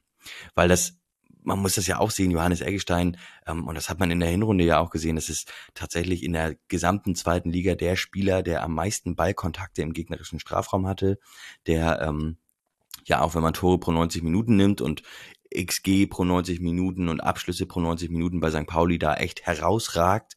Ähm, und das ist eine Stärke von ihm und die, das darf man nicht vergessen bei all dem, wo man irgendwie sagt, ich habe jetzt viele ähm, negative Sachen aufgezählt, aber Johannes Eggestein ist unfassbar gut in der Box. Der hat etwas, was man als Stürmer nur ganz schwer trainieren kann oder selbst als Stürmer nur relativ schwer trainieren kann. Der positioniert sich im Strafraum sehr gut. Der ist immer da, wenn es brennt. Der kommt da immer an den Ball. Das ist eine extreme Qualität, die, die so ein Stürmer hat. Und ähm, wenn der ein Team findet, wo er eben wo das Spielsystem auch auf diese Stärken von ihm zugeschnitten ist, dann ist der richtig, dann kann der richtig, richtig gut werden. Und dann mit richtig, richtig gut meine ich nicht Zweitliga, sondern Bundesliga-Niveau. Und aber bei St. Pauli sehe ich das halt nur, wenn, wenn, wenn da mit, mit zwei Stürmern gespielt wird. Ansonsten sehe ich da Schwierigkeiten für ihn da, ähm, ja, noch eine gute Rolle einzunehmen. Okay, also ich glaube, ein paar Fragen zur Formation ähm, haben wir im Verlauf äh, dieses Gesprächs noch ähm, bekommen äh, oder werden noch gestellt worden sein. Ja, und dann, dann muss man halt sehen, ob äh, da für Eggestein ähm, Platz ist in der Formation oder eben nicht. Nächste Personalie ist äh, Ritzka. Und die Frage ist, ob er das Potenzial für einen Stammspieler hat und inwieweit seine Spielweise die unsrige, beziehungsweise, Moment, anders. Und inwieweit äh, seine Spielweise die unsrige verändert oder sogar eine komplette taktische Umstellung denkbar wäre aufgrund seiner Person. Ja, also was man ja ganz klar auch sofort sieht, ist, Lars Ritzka ist nicht Lead Paccarada. Da muss man natürlich sagen, wer ist eigentlich Lead, wer kann Lead Paccarada kopieren? Also was für Linksverteidiger gibt es überhaupt, die so krass in die zentralen Positionen ziehen, die technisch so eine feine Klinge äh, drauf haben wie Lead Paccarada, der ist nicht umsonst in der Bundesliga gelandet. Das hat Lars Ritzka nicht. Das ist, ähm, man muss es aber auch nicht schlecht reden. Das ist für Zweitliga-Verhältnisse ist der immer noch auch was was Technik angeht, auch was Zusammenspiel angeht mit Mitspielern und so, ist der immer noch auf gutem Niveau. Also es ist nicht so, dass man sagt, so, oh, Lars Ritzka, da haben alle Bauchweh, wenn man den aufstellt. Und Lars Ritzka ist eben defensiv wesentlich stärker als Lead Paccarada, das muss man schon sagen. Der hat ja bei Ferl ähm, von denen er ja zu St. Pauli gekommen ist, hat er zeitweise auch Innenverteidiger gespielt. Da würde ich natürlich sagen, so mit der Körpergröße, da muss man vielleicht ein bisschen, ähm, da muss man Abstriche machen, vor allem wenn man mit Karol Metz da noch einen anderen Linksfuß im Kader hat, auf der Linksverteidigerposition äh, auf der linken Innenverteidigerposition, Entschuldigung, ähm, wo er einfach nicht vorbeikommen kann. Aber Lars Ritzka ähm, der ist halt ein anderer Spielertyp und das wird die Spielweise schon verändern. Ich, beziehungsweise, da muss ich einen Abstrich machen. Ich war mir ganz sicher, dass das die Spielweise verändern würde. Ähm, aber er versucht es trotzdem, ne? Also, also St. Pauli spielt ja momentan auch ja mit den, mit den Außenverteidigern, rücken sie ja so ein bisschen ins Zentrum ein und das macht er auch. Ähm, ich glaube allerdings, auch wenn ich Lars Ritzka durchaus zutraue, das Potenzial zum Stammspieler zu haben, dass sich, dass da momentan Philipp Treu aufgrund seiner taktischen oder nicht taktischen, sondern technischen und spielerischen Fähigkeiten so ein bisschen die Nase vorn hat als Linksverteidiger, weil einfach die Ansprüche dann doch ähm, mehr in Richtung Technik gehen und ein bisschen weniger vielleicht in Richtung ähm, Defensivarbeit. Und ich möchte für diese Position auch nicht ausschließen, dass dann noch auf dem Transfermarkt was passiert. Gut, das können wir natürlich Stand heute, 12.07. nur schwer beurteilen, ähm, ob das jetzt schon der Kader ist, mit dem man da diese äh, Gedanken angehen kann oder nicht. Ich fand auch, wenn Ritzka gespielt hat, ähm, durchaus immer solide, aber sicherlich auch noch, auch noch Luft nach oben und natürlich kann er nicht diese, diese offensive Rolle, die, so wie, wie äh, Lead Pagarada ja sein, seine äh, Rolle als Linkverteidiger interpretiert hat. Ich glaube, dass das, da ist er einfach nicht der Typ für, da würde ich dir auch ähm, ja mit meinem Laienwissen zustimmen. Es kommt was noch. aber, Entschuldigung, was, was er aber auf jeden Fall hat, ähm, also es ist nicht so, dass er offensiv ja überhaupt nicht in Erscheinung tritt. Er macht es nur anders, ne? Also Lars Ritzka hat ja auch ordentlich Tempo dabei, ne? Also es ist einer, der die an, an die Grundlinie läuft, von da die Querpässe, die Flanken reinbringt. Er ist halt ein ganz anderer Spielertyp als Liat Paccarada. Ist im Grunde, ja, man muss schon sagen, fast genau das Gegenteil von Paccarada. Bei Paccarada muss man ja auch manchmal muss man ja auch in Frage stellen, ob er überhaupt ein Linksverteidiger ist oder nicht ganz woanders hingehört. Ne? Also das Spiel des FC St. Pauli war ja auch ganz krass auf, ähm, auf ihn zugeschnitten. Also ähm, viele im, im, im, im Team haben darauf reagiert, wenn, wenn Paccarada so komplett freigedreht ist und sich ja auf was weiß ich für Positionen bewegt hat. Da mussten ja seine Mitspieler auch darauf reagieren und so. Das heißt, ähm, vielleicht ist, tut es dem FC St. Pauli auch gut, ähm, wenn Lead Paccarada eben nicht mehr dabei ist und es nicht mehr diesen zentralen Fixpunkt gibt, auf den sich die Gegner dann auch konzentrieren können, sondern wenn das so ein bisschen mehr auf ja, mehr Schultern verteilt wird. Ähm, also ich würde gerade die Rolle, die Ritzka, das, ähm, die er einnimmt, das ist eine der spannendsten Personalien im Kader, mit Sicherheit. Gerade die Frage, Stammspieler oder nicht. Ich würde mich aus dem Fenster lehnen und sagen, bei der Hälfte aller Zweitligisten stellt sich die Frage überhaupt nicht, ob Ritzka Stammspieler ist. Da ist er es einfach, weil er die Qualität für die zweite Liga auf jeden Fall mitbringt. Man muss nur überlegen, ob das in das, in die Spielidee von Fabian Hützler, ob das reinpasst. Das ist eher die Frage. Alles klar. Danke nochmal für die Ergänzung zur Person Ritzka und ähm, dann gibt es eine zusammenhängende Frage, die da lautet, du hast ja Saad eben schon äh, ja indirekt angesprochen, auch wenn du ihn nam nicht namentlich erwähnt hast, ähm, als äh, ja jemanden, den man aus der Regionalliga hochgezogen hat, als es nötig war, in der Offensive sich was zu holen. Und äh, auch damals waren ja viele skeptisch. Ähm, Regner müsste auf jeden Fall wissen, ob, ob man da jetzt schon mit ihm auch als Stammspieler planen kann oder ob er eher ein Backup ist. Und daran anschließend die Frage, ob Sinani, der jetzt erst vor äh, wenigen Tagen, Wochen ähm, dazu kam, ob der dann auf rechts kommt und Afolayan dadurch dann auf links oder zentraler positionierend werden würde. Ja, das hat sich ganz schön krass entwickelt, die offensive Außenposition. Ne? Wenn man überlegt, vom, vom halben Jahr waren die alle drei noch nicht da. Und ähm, das hat sich, also, und jetzt hast du auf einmal drei Spieler, bei denen ich auf jeden Fall sagen würde, dass die haben alle Potenzial zum Stammspieler. Ähm, sollte man mit Saad schon als Stammspieler planen? Ähm, ist von mir ein klares Ja. Ähm, also beziehungsweise planen sollte man damit nicht, aber man sollte damit rechnen, dass Elias Hart sich zum Stammspieler entwickelt. Das hat er ja im Grunde auch schon getan. Ähm, normalerweise ist es so, und dieses Tal hat er noch nicht. Ähm, normalerweise ist es so, dass wenn, wenn Spieler ähm, aus unteren Ligen kommen, gerade aus, aus semi-professionellen Ligen, dass die ähm, an die, an die Athletik gewöhnt werden müssen, dass die sich daran gewöhnt gewöhnen müssen, dass sie, dass das Trainingspensum höher ist, dass die, dass die, dass die Spielweise auch vielleicht ein bisschen härter ist, dass das Tempo viel höher ist. Und das ähm, ist natürlich dann auch eine Frage, wie sich dann Muskeln entwickeln, wie man da die Schritte macht, wie schnell man sich da verbessert und darauf reagiert.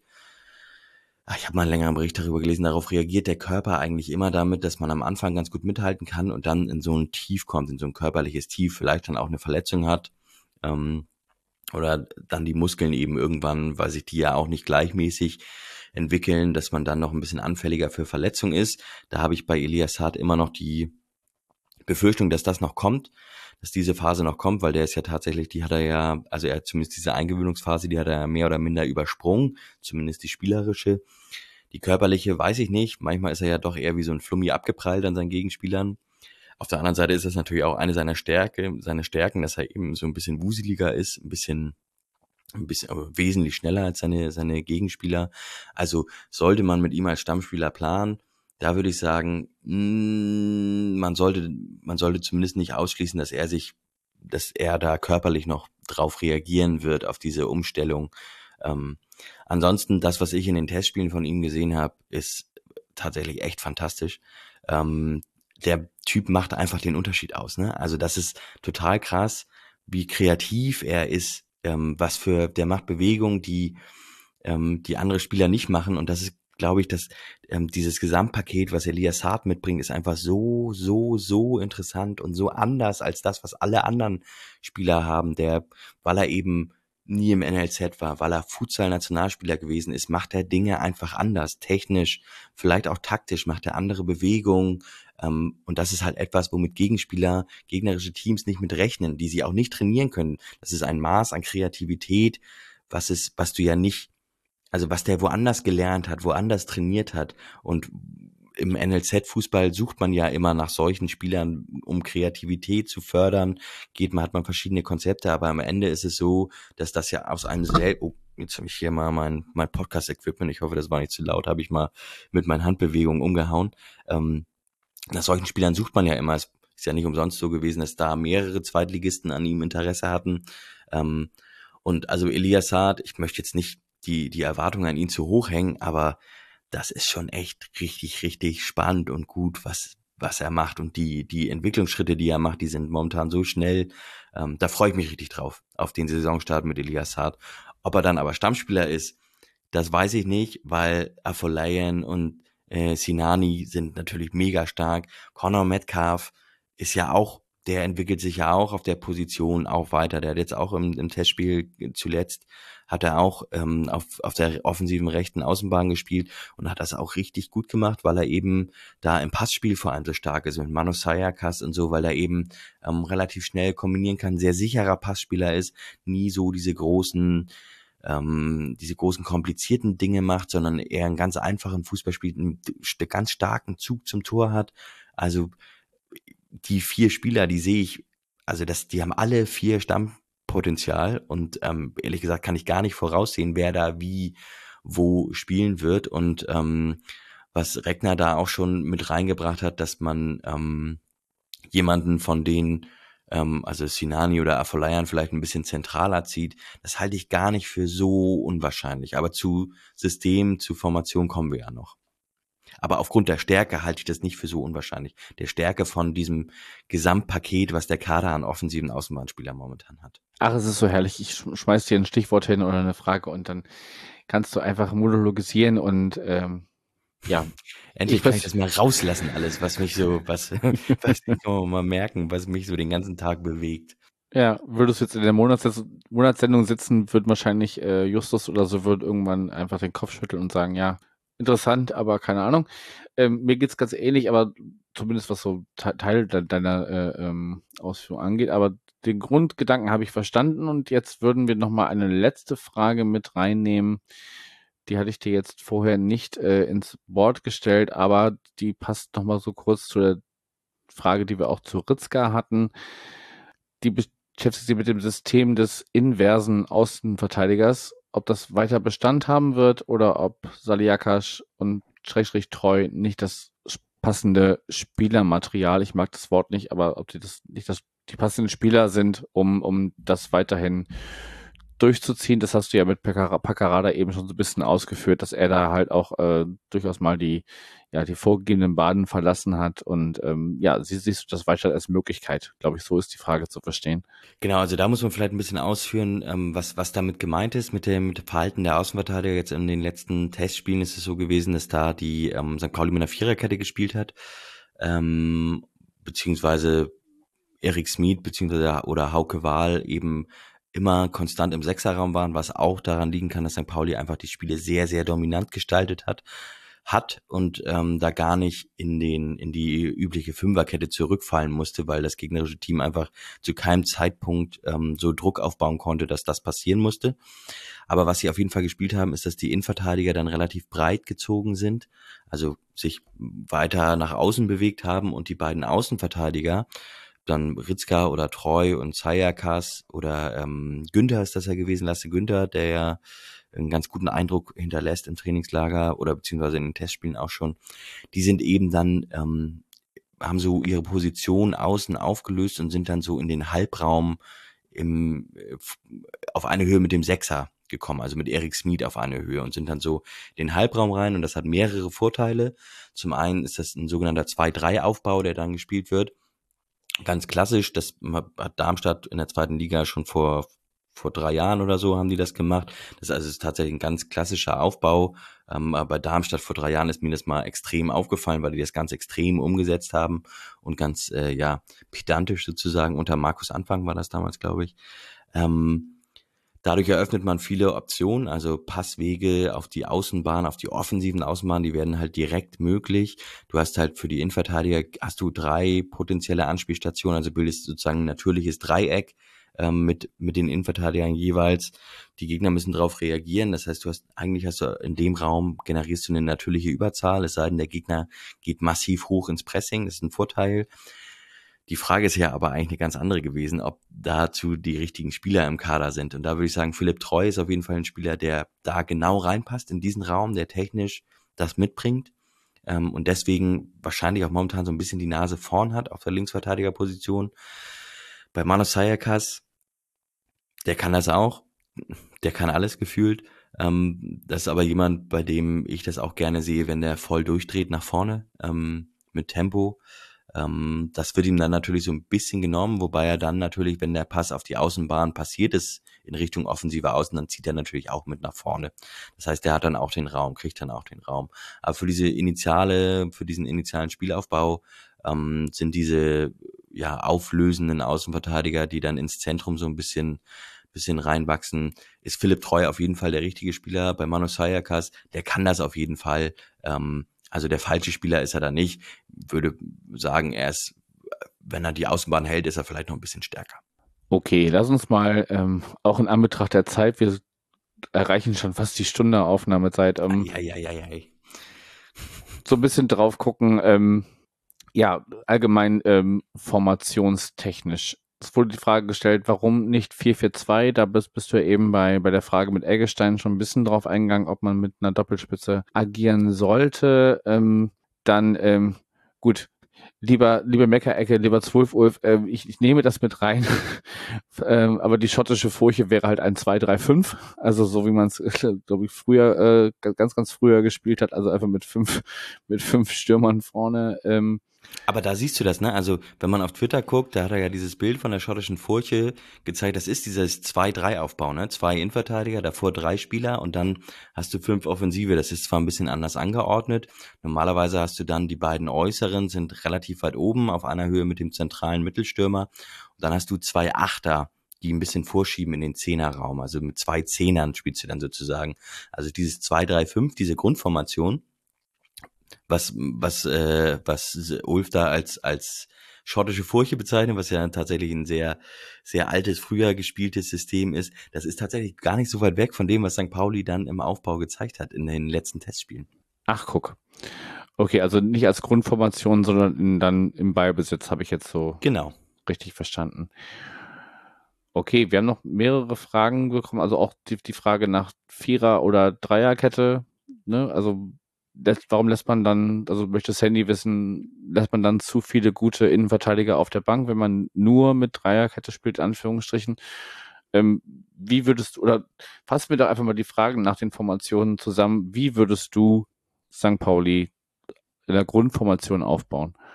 Ja, das ist tatsächlich eine, eine spannende Frage. Ich habe dazu Anfang der Woche habe ich dazu einen Blogartikel gemacht, weil das eben schon auffällig war, dass da in, äh, mit einer Viererkette wieder in den Testspielen agiert wird.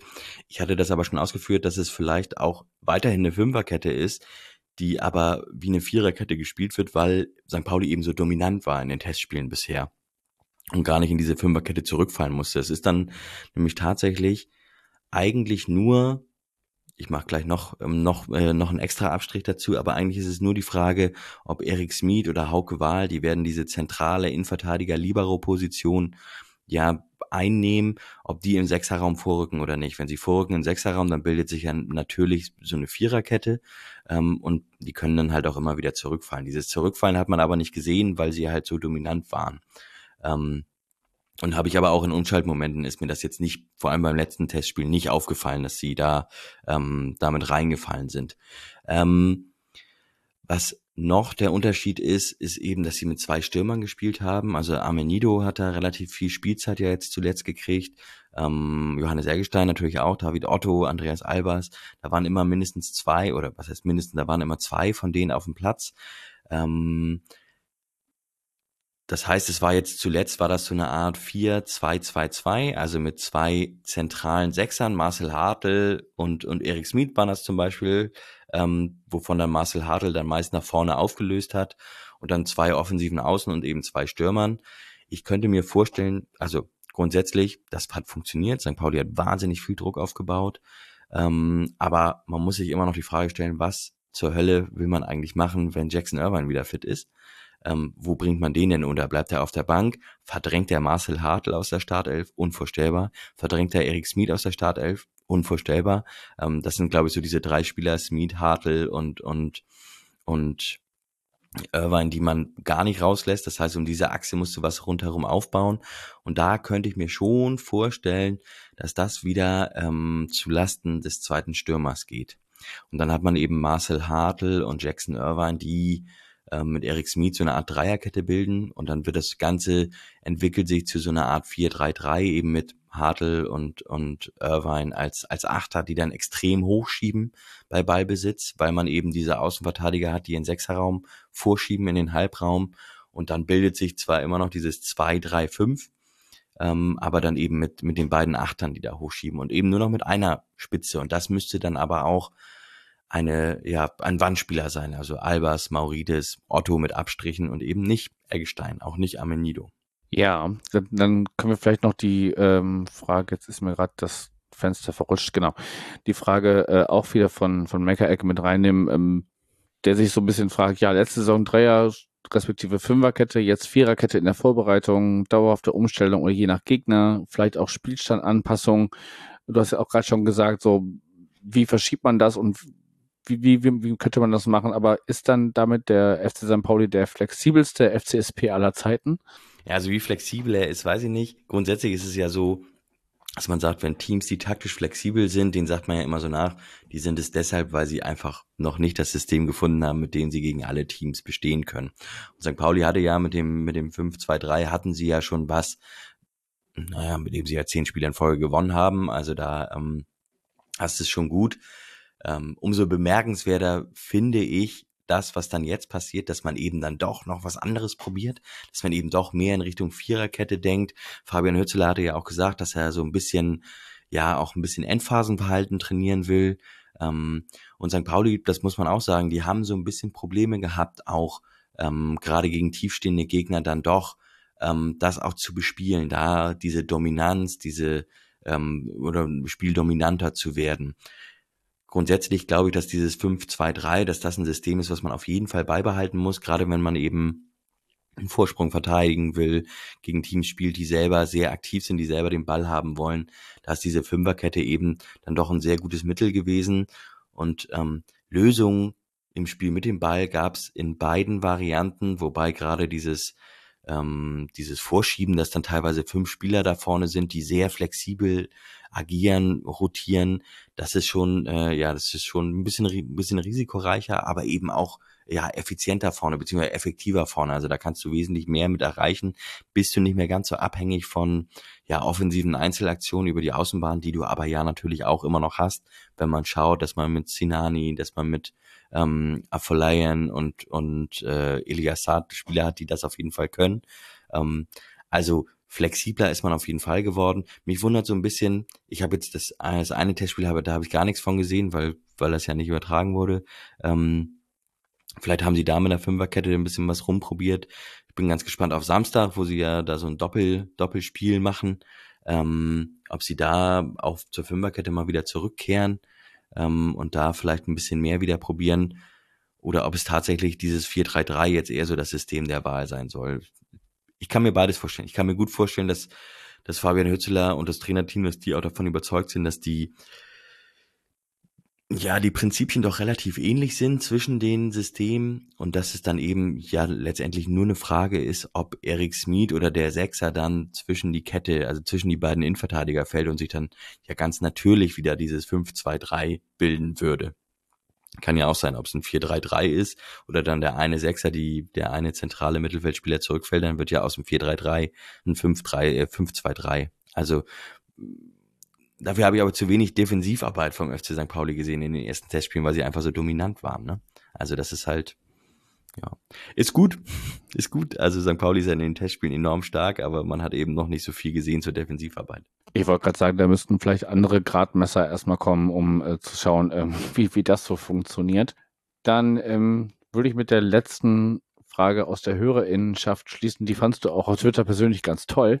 Ähm, wenn du dir ein Gruppen- oder Mannschaftstaktisches Verhalten in bestimmten Spielsituationen oder Phasen einer anderen Mannschaft in Liga 2 der letzten Saison aussuchen könntest, welches würdest du bei uns implementieren? Ja, also wirklich eine ganz tolle Frage. Ähm, da sind mir auch sofort ähm, einige eingefallen, einige Elemente von anderen Teams, die ich total spannend finde und die ähm, ich implementieren würde. Ähm, aber ich darf mir ja nur eines aussuchen. Ich muss trotzdem vielleicht zwei, drei erwähnen. So dass, dass, ich ähm, glaube, das ist okay für Sandy. Das Pressingverhalten von, von Heidenheim, dieses konzentrierte, dieses auf den Punkt, alle wissen, was sie tun. Ähm, die Heidenheim ist ja kein Team, was dauerhaft hochpresst, sondern punktuell. Aber wenn die hochpressen, dann knallt's da richtig, ne? Und dann wird's richtig, richtig, richtig eng und unangenehm für die Gegner da gehe ich auch von aus, dass die in der ersten Liga damit auch Erfolg haben werden und ähm, da doch den ein oder anderen etablierten Erstligisten echt vor Probleme stellen werden, weil das einfach so ein krasses Pressing ist, was die dann aufziehen. Das ist etwas, ähm, was dem FC St. Pauli tatsächlich auch gut tun würde. Ne? Die haben ja mit diesem, mit diesem Fünferblock im Pressing, der sehr ja auf Zentrum fokussiert war, ähm, haben sie ja ganz gut gearbeitet, haben selten sehr hoch gepresst und ähm, das ist so ein Element, an dem die jetzt auch in den Testspielen äh, ein bisschen gearbeitet haben, dass sie viel hochgepresst haben. Da ist so, ja, es waren die Gegner jetzt vielleicht auch noch nicht so, dass man sagt, so, wow, das ist, äh, das ist ein Gegner, der sich da mal eben rausspielen kann oder das überhaupt versucht, sich da dann sauber rauszuspielen. Ähm, aber dieses extreme Pressing von Heidenheim, das ist schon etwas, was ähm, ja, was so in der Spielsituation, in der Defensivarbeit, in der Phasen teilweise, ähm, was ganz cool wäre für St. Pauli, wenn die das so übernehmen könnten. Was ich auch total gern übernehmen würde, ist das, was Paderborn spielt, und zwar offensiv. Ähm, diese krassen Bewegungen, die haben ja auch mit relativ viel Rotation gearbeitet, haben vor allem hinten raus sehr breit gezogen, mit ihrer Dreierkette, ähm, haben da sehr, sehr, sehr, sehr mutig aufgebaut, aber dadurch auch viele Optionen gehabt, viele Optionen gewonnen und ähm, ja, wirklich vor allem zu Saison, Saisonbeginn ja richtig tollen Fußball gespielt. Den habe ich, ähm, den habe ich sehr, das habe ich sehr genossen, das anzuschauen. Und ähm, das ist auch etwas, wo man sich mit Sicherheit noch was abgucken kann da muss man aber natürlich dazu sagen, bei St. Pauli wurde eben auch richtig guter Fußball zeitweise gespielt. Ähm, das war auch schon richtig cool. Also wenn, dann würde ich mich wahrscheinlich doch für das äh, Heidenheimer ähm, punktuelle hohe Pressing entscheiden, was äh, dem FC St. Pauli sehr gut tun würde. Okay, ich hätte sonst gesagt, vielleicht ein Hybrid aus äh, Heidenheim und Paderborn, ähm, also Heidenborn oder so, wäre vielleicht dann die, das Mittel zur Wahl gewesen. Okay, dann haben wir die HörerInnen-Fragen, glaube ich, soweit abgearbeitet. Es kamen jetzt noch so ein paar äh, im Verlauf unseres Gesprächs dazu, aber ich glaube, das äh, haben wir, also da ging es auch um, um Stürmerduos und so, da hast du ja schon einiges zu gesagt und auch die, das, das Wegfallen von Paccarada haben wir, haben wir angesprochen, dass das vielleicht auch eine Chance sein kann, hattest du thematisiert. Von daher, ähm, ja, die äh, GesprächspartnerInnen der, der gegnerischen Vereine und auch die Kollegen vom äh, VDS, NDS ähm, mussten sich überlegen, welche Hausaufgabe sie denn dem Verein äh, in der kommenden Saison aufgeben. Gibt es da was, was du dem FC St. Pauli diesmal aus taktischer Sicht noch, noch aufgeben würdest? Wo muss man da noch vielleicht noch ein bisschen aus deiner Sicht dran arbeiten in der kommenden Saison? Ja, das ist das Spannende, das hat äh, Fabian Hürzler selber gesagt, äh, nach, auf dieser Presserunde zum Saisonabschluss, Endphasenverhalten. Das ist tatsächlich etwas, ähm, was äh, so ein Problem war bei St. Pauli, das hat man so in den Spielen gegen, gegen Paderborn, äh, Paderborn sage ich schon, gegen Braunschweig, als sie zurücklagen, hat man das gesehen, dass sie eben ähm, dann gar nicht so unbedingt noch die letzte Patrone äh, in Lauf bekommen haben zum Ende also, des Spiels. Und dann, also Endphase meint wirklich die letzten Minuten vor Schlusspfiff oder auch, oder auch, weil das ist mir auch ab und zu aufgefallen, auch die Phase kurz vorm Halbzeitpfiff, also wo man auch ab und zu mal auf Deutsch gesagt gepennt hat. Ja, ich meine vor allem dann tatsächlich die letzten 15 Minuten eines Spiels, wo eben auch viele Beine schon müde sind, wo häufig Teams dann auch taktische Konzepte echt über den Haufen werfen, weil sie das nicht mehr halten können, weil sie die Laufwege nicht mehr halten können und es dann viel mehr um individuelle Dinge geht. Ähm, und das ist ja auch einfach ein, also manchmal muss man auch eben einfach einen langen Ball da vorne reinspielen und sich gut positionieren und so. Und da dieses Verhalten oder vielleicht ein bisschen schneller vorne reinkommen, ein bisschen mutiger sein, ein bisschen mehr Risiko gehen, aber das auch richtig abwägen. Das hat dem FC St. Pauli vielleicht ein bisschen gefehlt und da zähle ich dann tatsächlich aus so einem Spiel wie gegen Braunschweig zähle ich da rein, ähm, wo das eben nicht ganz so gepasst hat. Wo sie das Endphasenverhalten gut hinbekommen haben, war immer äh, vor dem eigenen Tor, also in der Defensivarbeit, das haben sie immer gut hingekriegt, aber gerade wenn sie zurücklagen oder es noch unentschieden stand, dann ist dann ist es dann doch so, dass ich sagen würde, ja, da muss das Endphasenverhalten, das könnte noch ein bisschen könnte noch ein bisschen besser werden. Also das ist so die, die Hausaufgabe, die man denen mitgeben kann.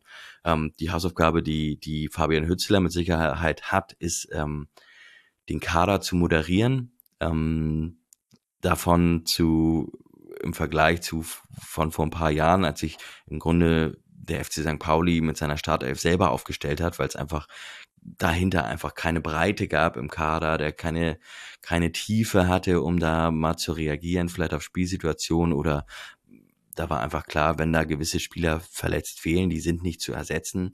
Hm. Und wir haben ja jetzt über die einzelnen Mannschaftsteile schon gesprochen, offensive Außenbahn, die Innenverteidiger-Situation ist unfassbar krass. Zentral hatte ich auch schon gesagt, Irvine, Hartl, Smith, die kannst, da kannst du eigentlich niemand draußen lassen. Aber was machst du mit Hauke Wahl? Was machst du mit Medic? Was machst du mit Karol Metz? Was machst du mit David Nemeth? Ähm, die können ja nicht alle auf dem Platz stehen zeitgleich. Das haut ja einfach nicht hin. Das heißt, und das sind alles, muss man auch sagen, das sind alles Spieler, die auch einen Anspruch haben zu spielen. Und das musst du auch erstmal ja moderieren können. Ne? Also da eine Lösung finden, auch mit Spielern, ähm, ja, auch die Spieler, die nicht spielen, irgendwie, ja, man sagt ja immer so schön bei Laune halten, aber es ist ja wirklich so, dass wenn da gerade vielleicht auch der ein oder andere Spieler, der in der letzten Saison Stammspieler war, und zwar in einer Rekordrückrunde ein Stammspieler war, der sich dann jetzt vielleicht ein bisschen umguckt und sagt, hä, wie, wieso spiele ich denn nicht mehr? Ich habe doch irgendwie gute Leistung gebracht. Das, ähm, das muss man, also da muss man, glaube ich, äh, ja auch ähm, eine gute Ansprache finden als Trainer. Das ist vielleicht so eine, ob es eine Hausaufgabe ist, weiß ich nicht, aber ich, das ist so ein potenzielles Problem, was ich, was man schon sieht. Ähm, ist aber ein, also eigentlich eine sehr schöne Sache, dass man sagt, ja, das ist ein Problem, der Kader ist zu gut, ist zu breit aufgestellt. Ist eigentlich ganz schön. Ja, Luxusprobleme, die wir lange nicht kannten hier bei uns. Also ich weiß auch, ich bin noch nicht, noch nicht so lange dabei wie du, aber es gab auf jeden Fall auch Zeiten, wo ich gedacht habe, okay, wenn, wenn der jetzt runter muss, äh, das Backup ist jetzt vielleicht nicht gerade das, was mich jetzt äh, in Sicherheit wiegt, sondern also das war jetzt in letzter Zeit auch wirklich auch immer so, dass wo ich gedacht habe, okay, ja gut, dann, dann wechseln wir halt. Das wird schon nicht eklatant schlechter werden und ähm, vielleicht sogar in, in manchen Fall sogar besser. Gut, die ähm, ja, der, ich habe noch eine tolle Frage hier jetzt gerade auf Twitter gesehen. Ja, dann hau raus. Ja, hier, ähm, welchen Ex-Spieler würdest du gerne zurückhaben? Wo und in welcher Taktik soll er in der aktuellen Mannschaft spielen? Oh, er hat, er hat die Frage gefunden. Ich hatte gedacht, ich hätte das Spielersegment schon abgeschlossen. Okay, aber ja, hau raus. Mach gut.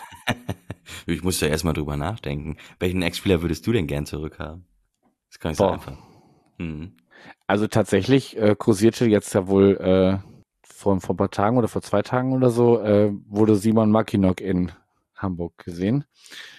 Ähm, das ist zum Beispiel ein Abgang, den ich, den ich damals nicht verstanden habe, aber den, den ich einfach als, als Menschen irgendwie toll fand und den, den würde ich gerne wieder hier sehen. Aber das ist auch nur wirklich die, der erste Name, der mir aus, der, aus dem aktuellen Bezug irgendwie äh, einfällt. Aber da gäbe es sicherlich verschiedene Namen, die man ähm, nennen könnte. Also Mats Mölle-Dali, finde ich, ist, glaube ich, immer noch unglücklich in Nürnberg, wobei er wahrscheinlich auch mittlerweile, weiß nicht, wie du das siehst, aber mittlerweile auch nicht mehr in das System passen würde, was bei uns gespielt wird, oder ob du mir darüber sprechen würdest. Ähm, das wäre jetzt so zwei Namen, einfach aus, aber das hat keinen, keinen taktisch-spielerischen Bezug, sondern einfach, also spielerisch vielleicht so ein bisschen schon, aber auch vor allem menschlichen Bezug. Jetzt hast du vielleicht ein paar Minuten Zeit gehabt oder Sekunden Zeit gehabt, zu überlegen, wen du, wen du nehmen würdest und einzuschätzen, was du zu meinen beiden Namen sagst. Ja, also bei Mats Möller-Dali äh, stimme ich dir auf jeden Fall zu. Also der wird auch Probleme haben, jetzt gerade in das aktuelle System reinzukommen. Der wäre eigentlich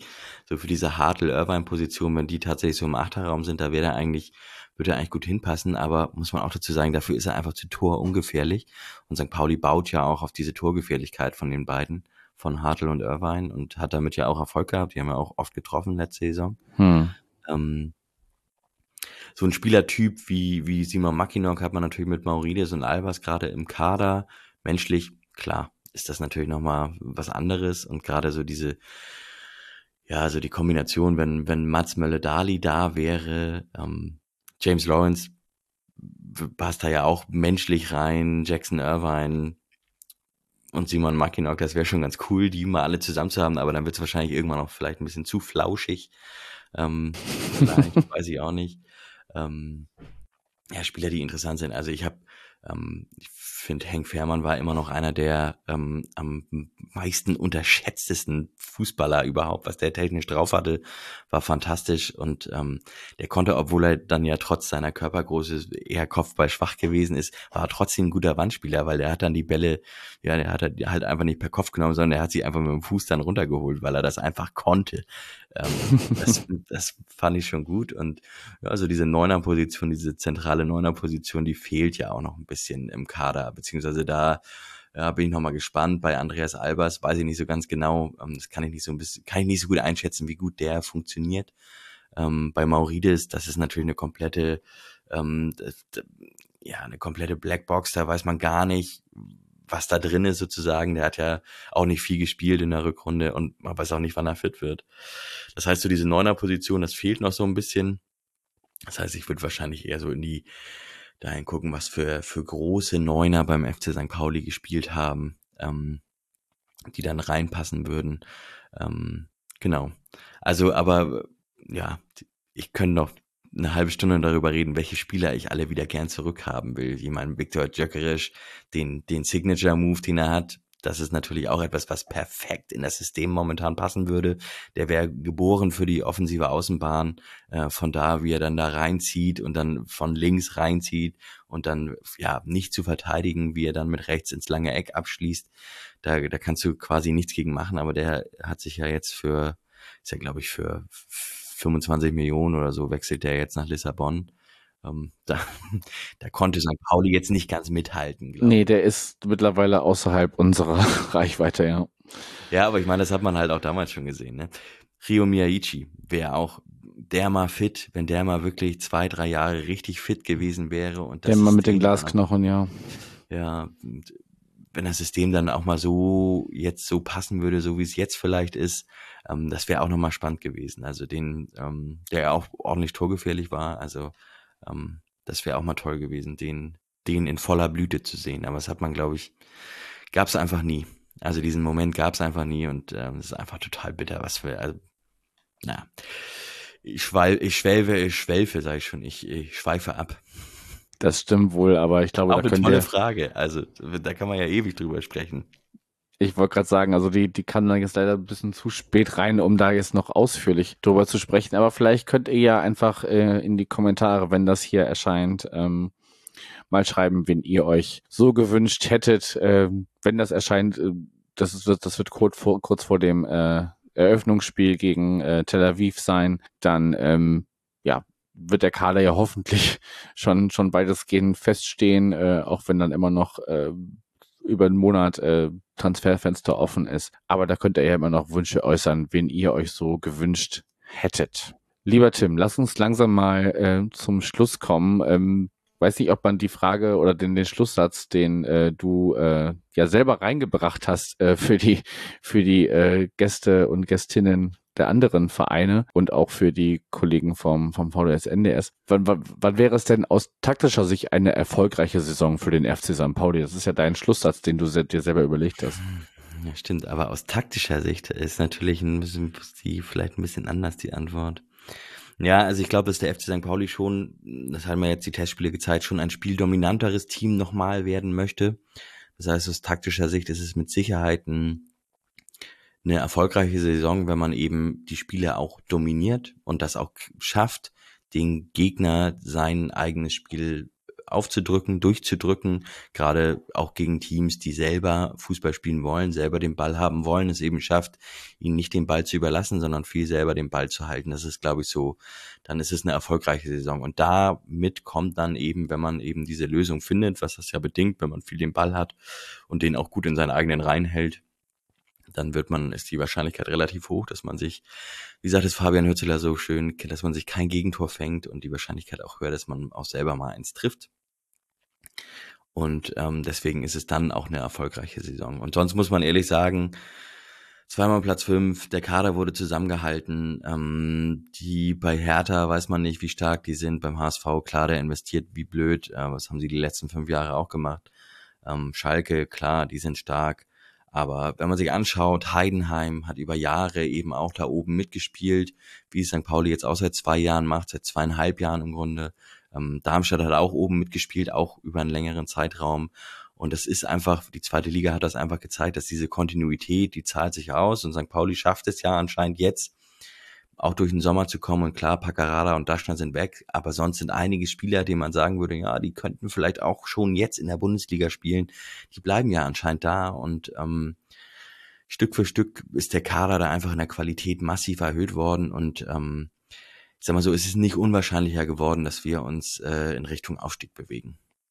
Also ich habe total Bock auf die neue Saison. Das wollte ich damit eigentlich nur ausdrücken. Das hat man, glaube ich, rausgehört, aber das Wort Aufstieg selber möchtest du nicht in den Mund nehmen. Nur die Wahrscheinlichkeit wurde erhöht, dass man da wieder drum mitspielt. Ja, ich meine, da muss halt, also es muss halt einfach unfassbar viel zusammenpassen. Vom, vom spielerischen her, von dem, von der, von der Kreativität her, von der taktischen Idee auch hätte ich gesagt, muss der SC Paderborn aufsteigen letzte Saison und nicht ähm, Heidenheim, die einfach überperformt haben, aber die einfach mal dran waren, weil die seit Jahren immer auf diesem Level spielen. Und das, äh, das sieht man eben dann auch daran. Ne? Du kannst immer einen guten Kader haben, du kannst, du kannst, also damit erhöhst du halt die Wahrscheinlichkeit aufzusteigen. Ob dann alles in der Saison so zusammenläuft, du musst äh, gut durchkommen mit deinem Kader, du musst, äh, was Verletzung angeht, du musst das Glück haben, dass andere Teams, die ähnlich stark einzuschätzen sind, dass die eben Probleme haben, sei es mit dem Trainer, mit dem System, ähm, dass da irgendwie, dass die auch mal ein bisschen Pech haben und selber ein bisschen Glück hat.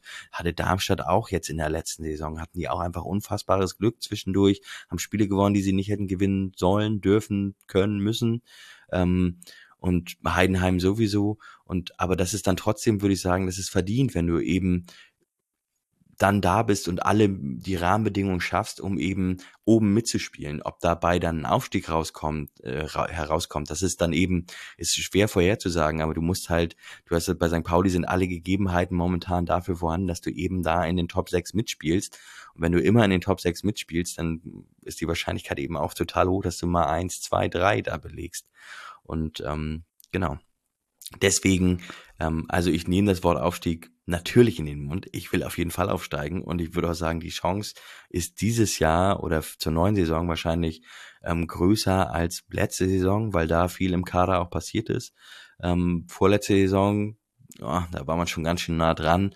Da hat man aber diese Kadertiefe, die St. Pauli jetzt hat, die hat man damals nicht gehabt. Das muss man auch sagen.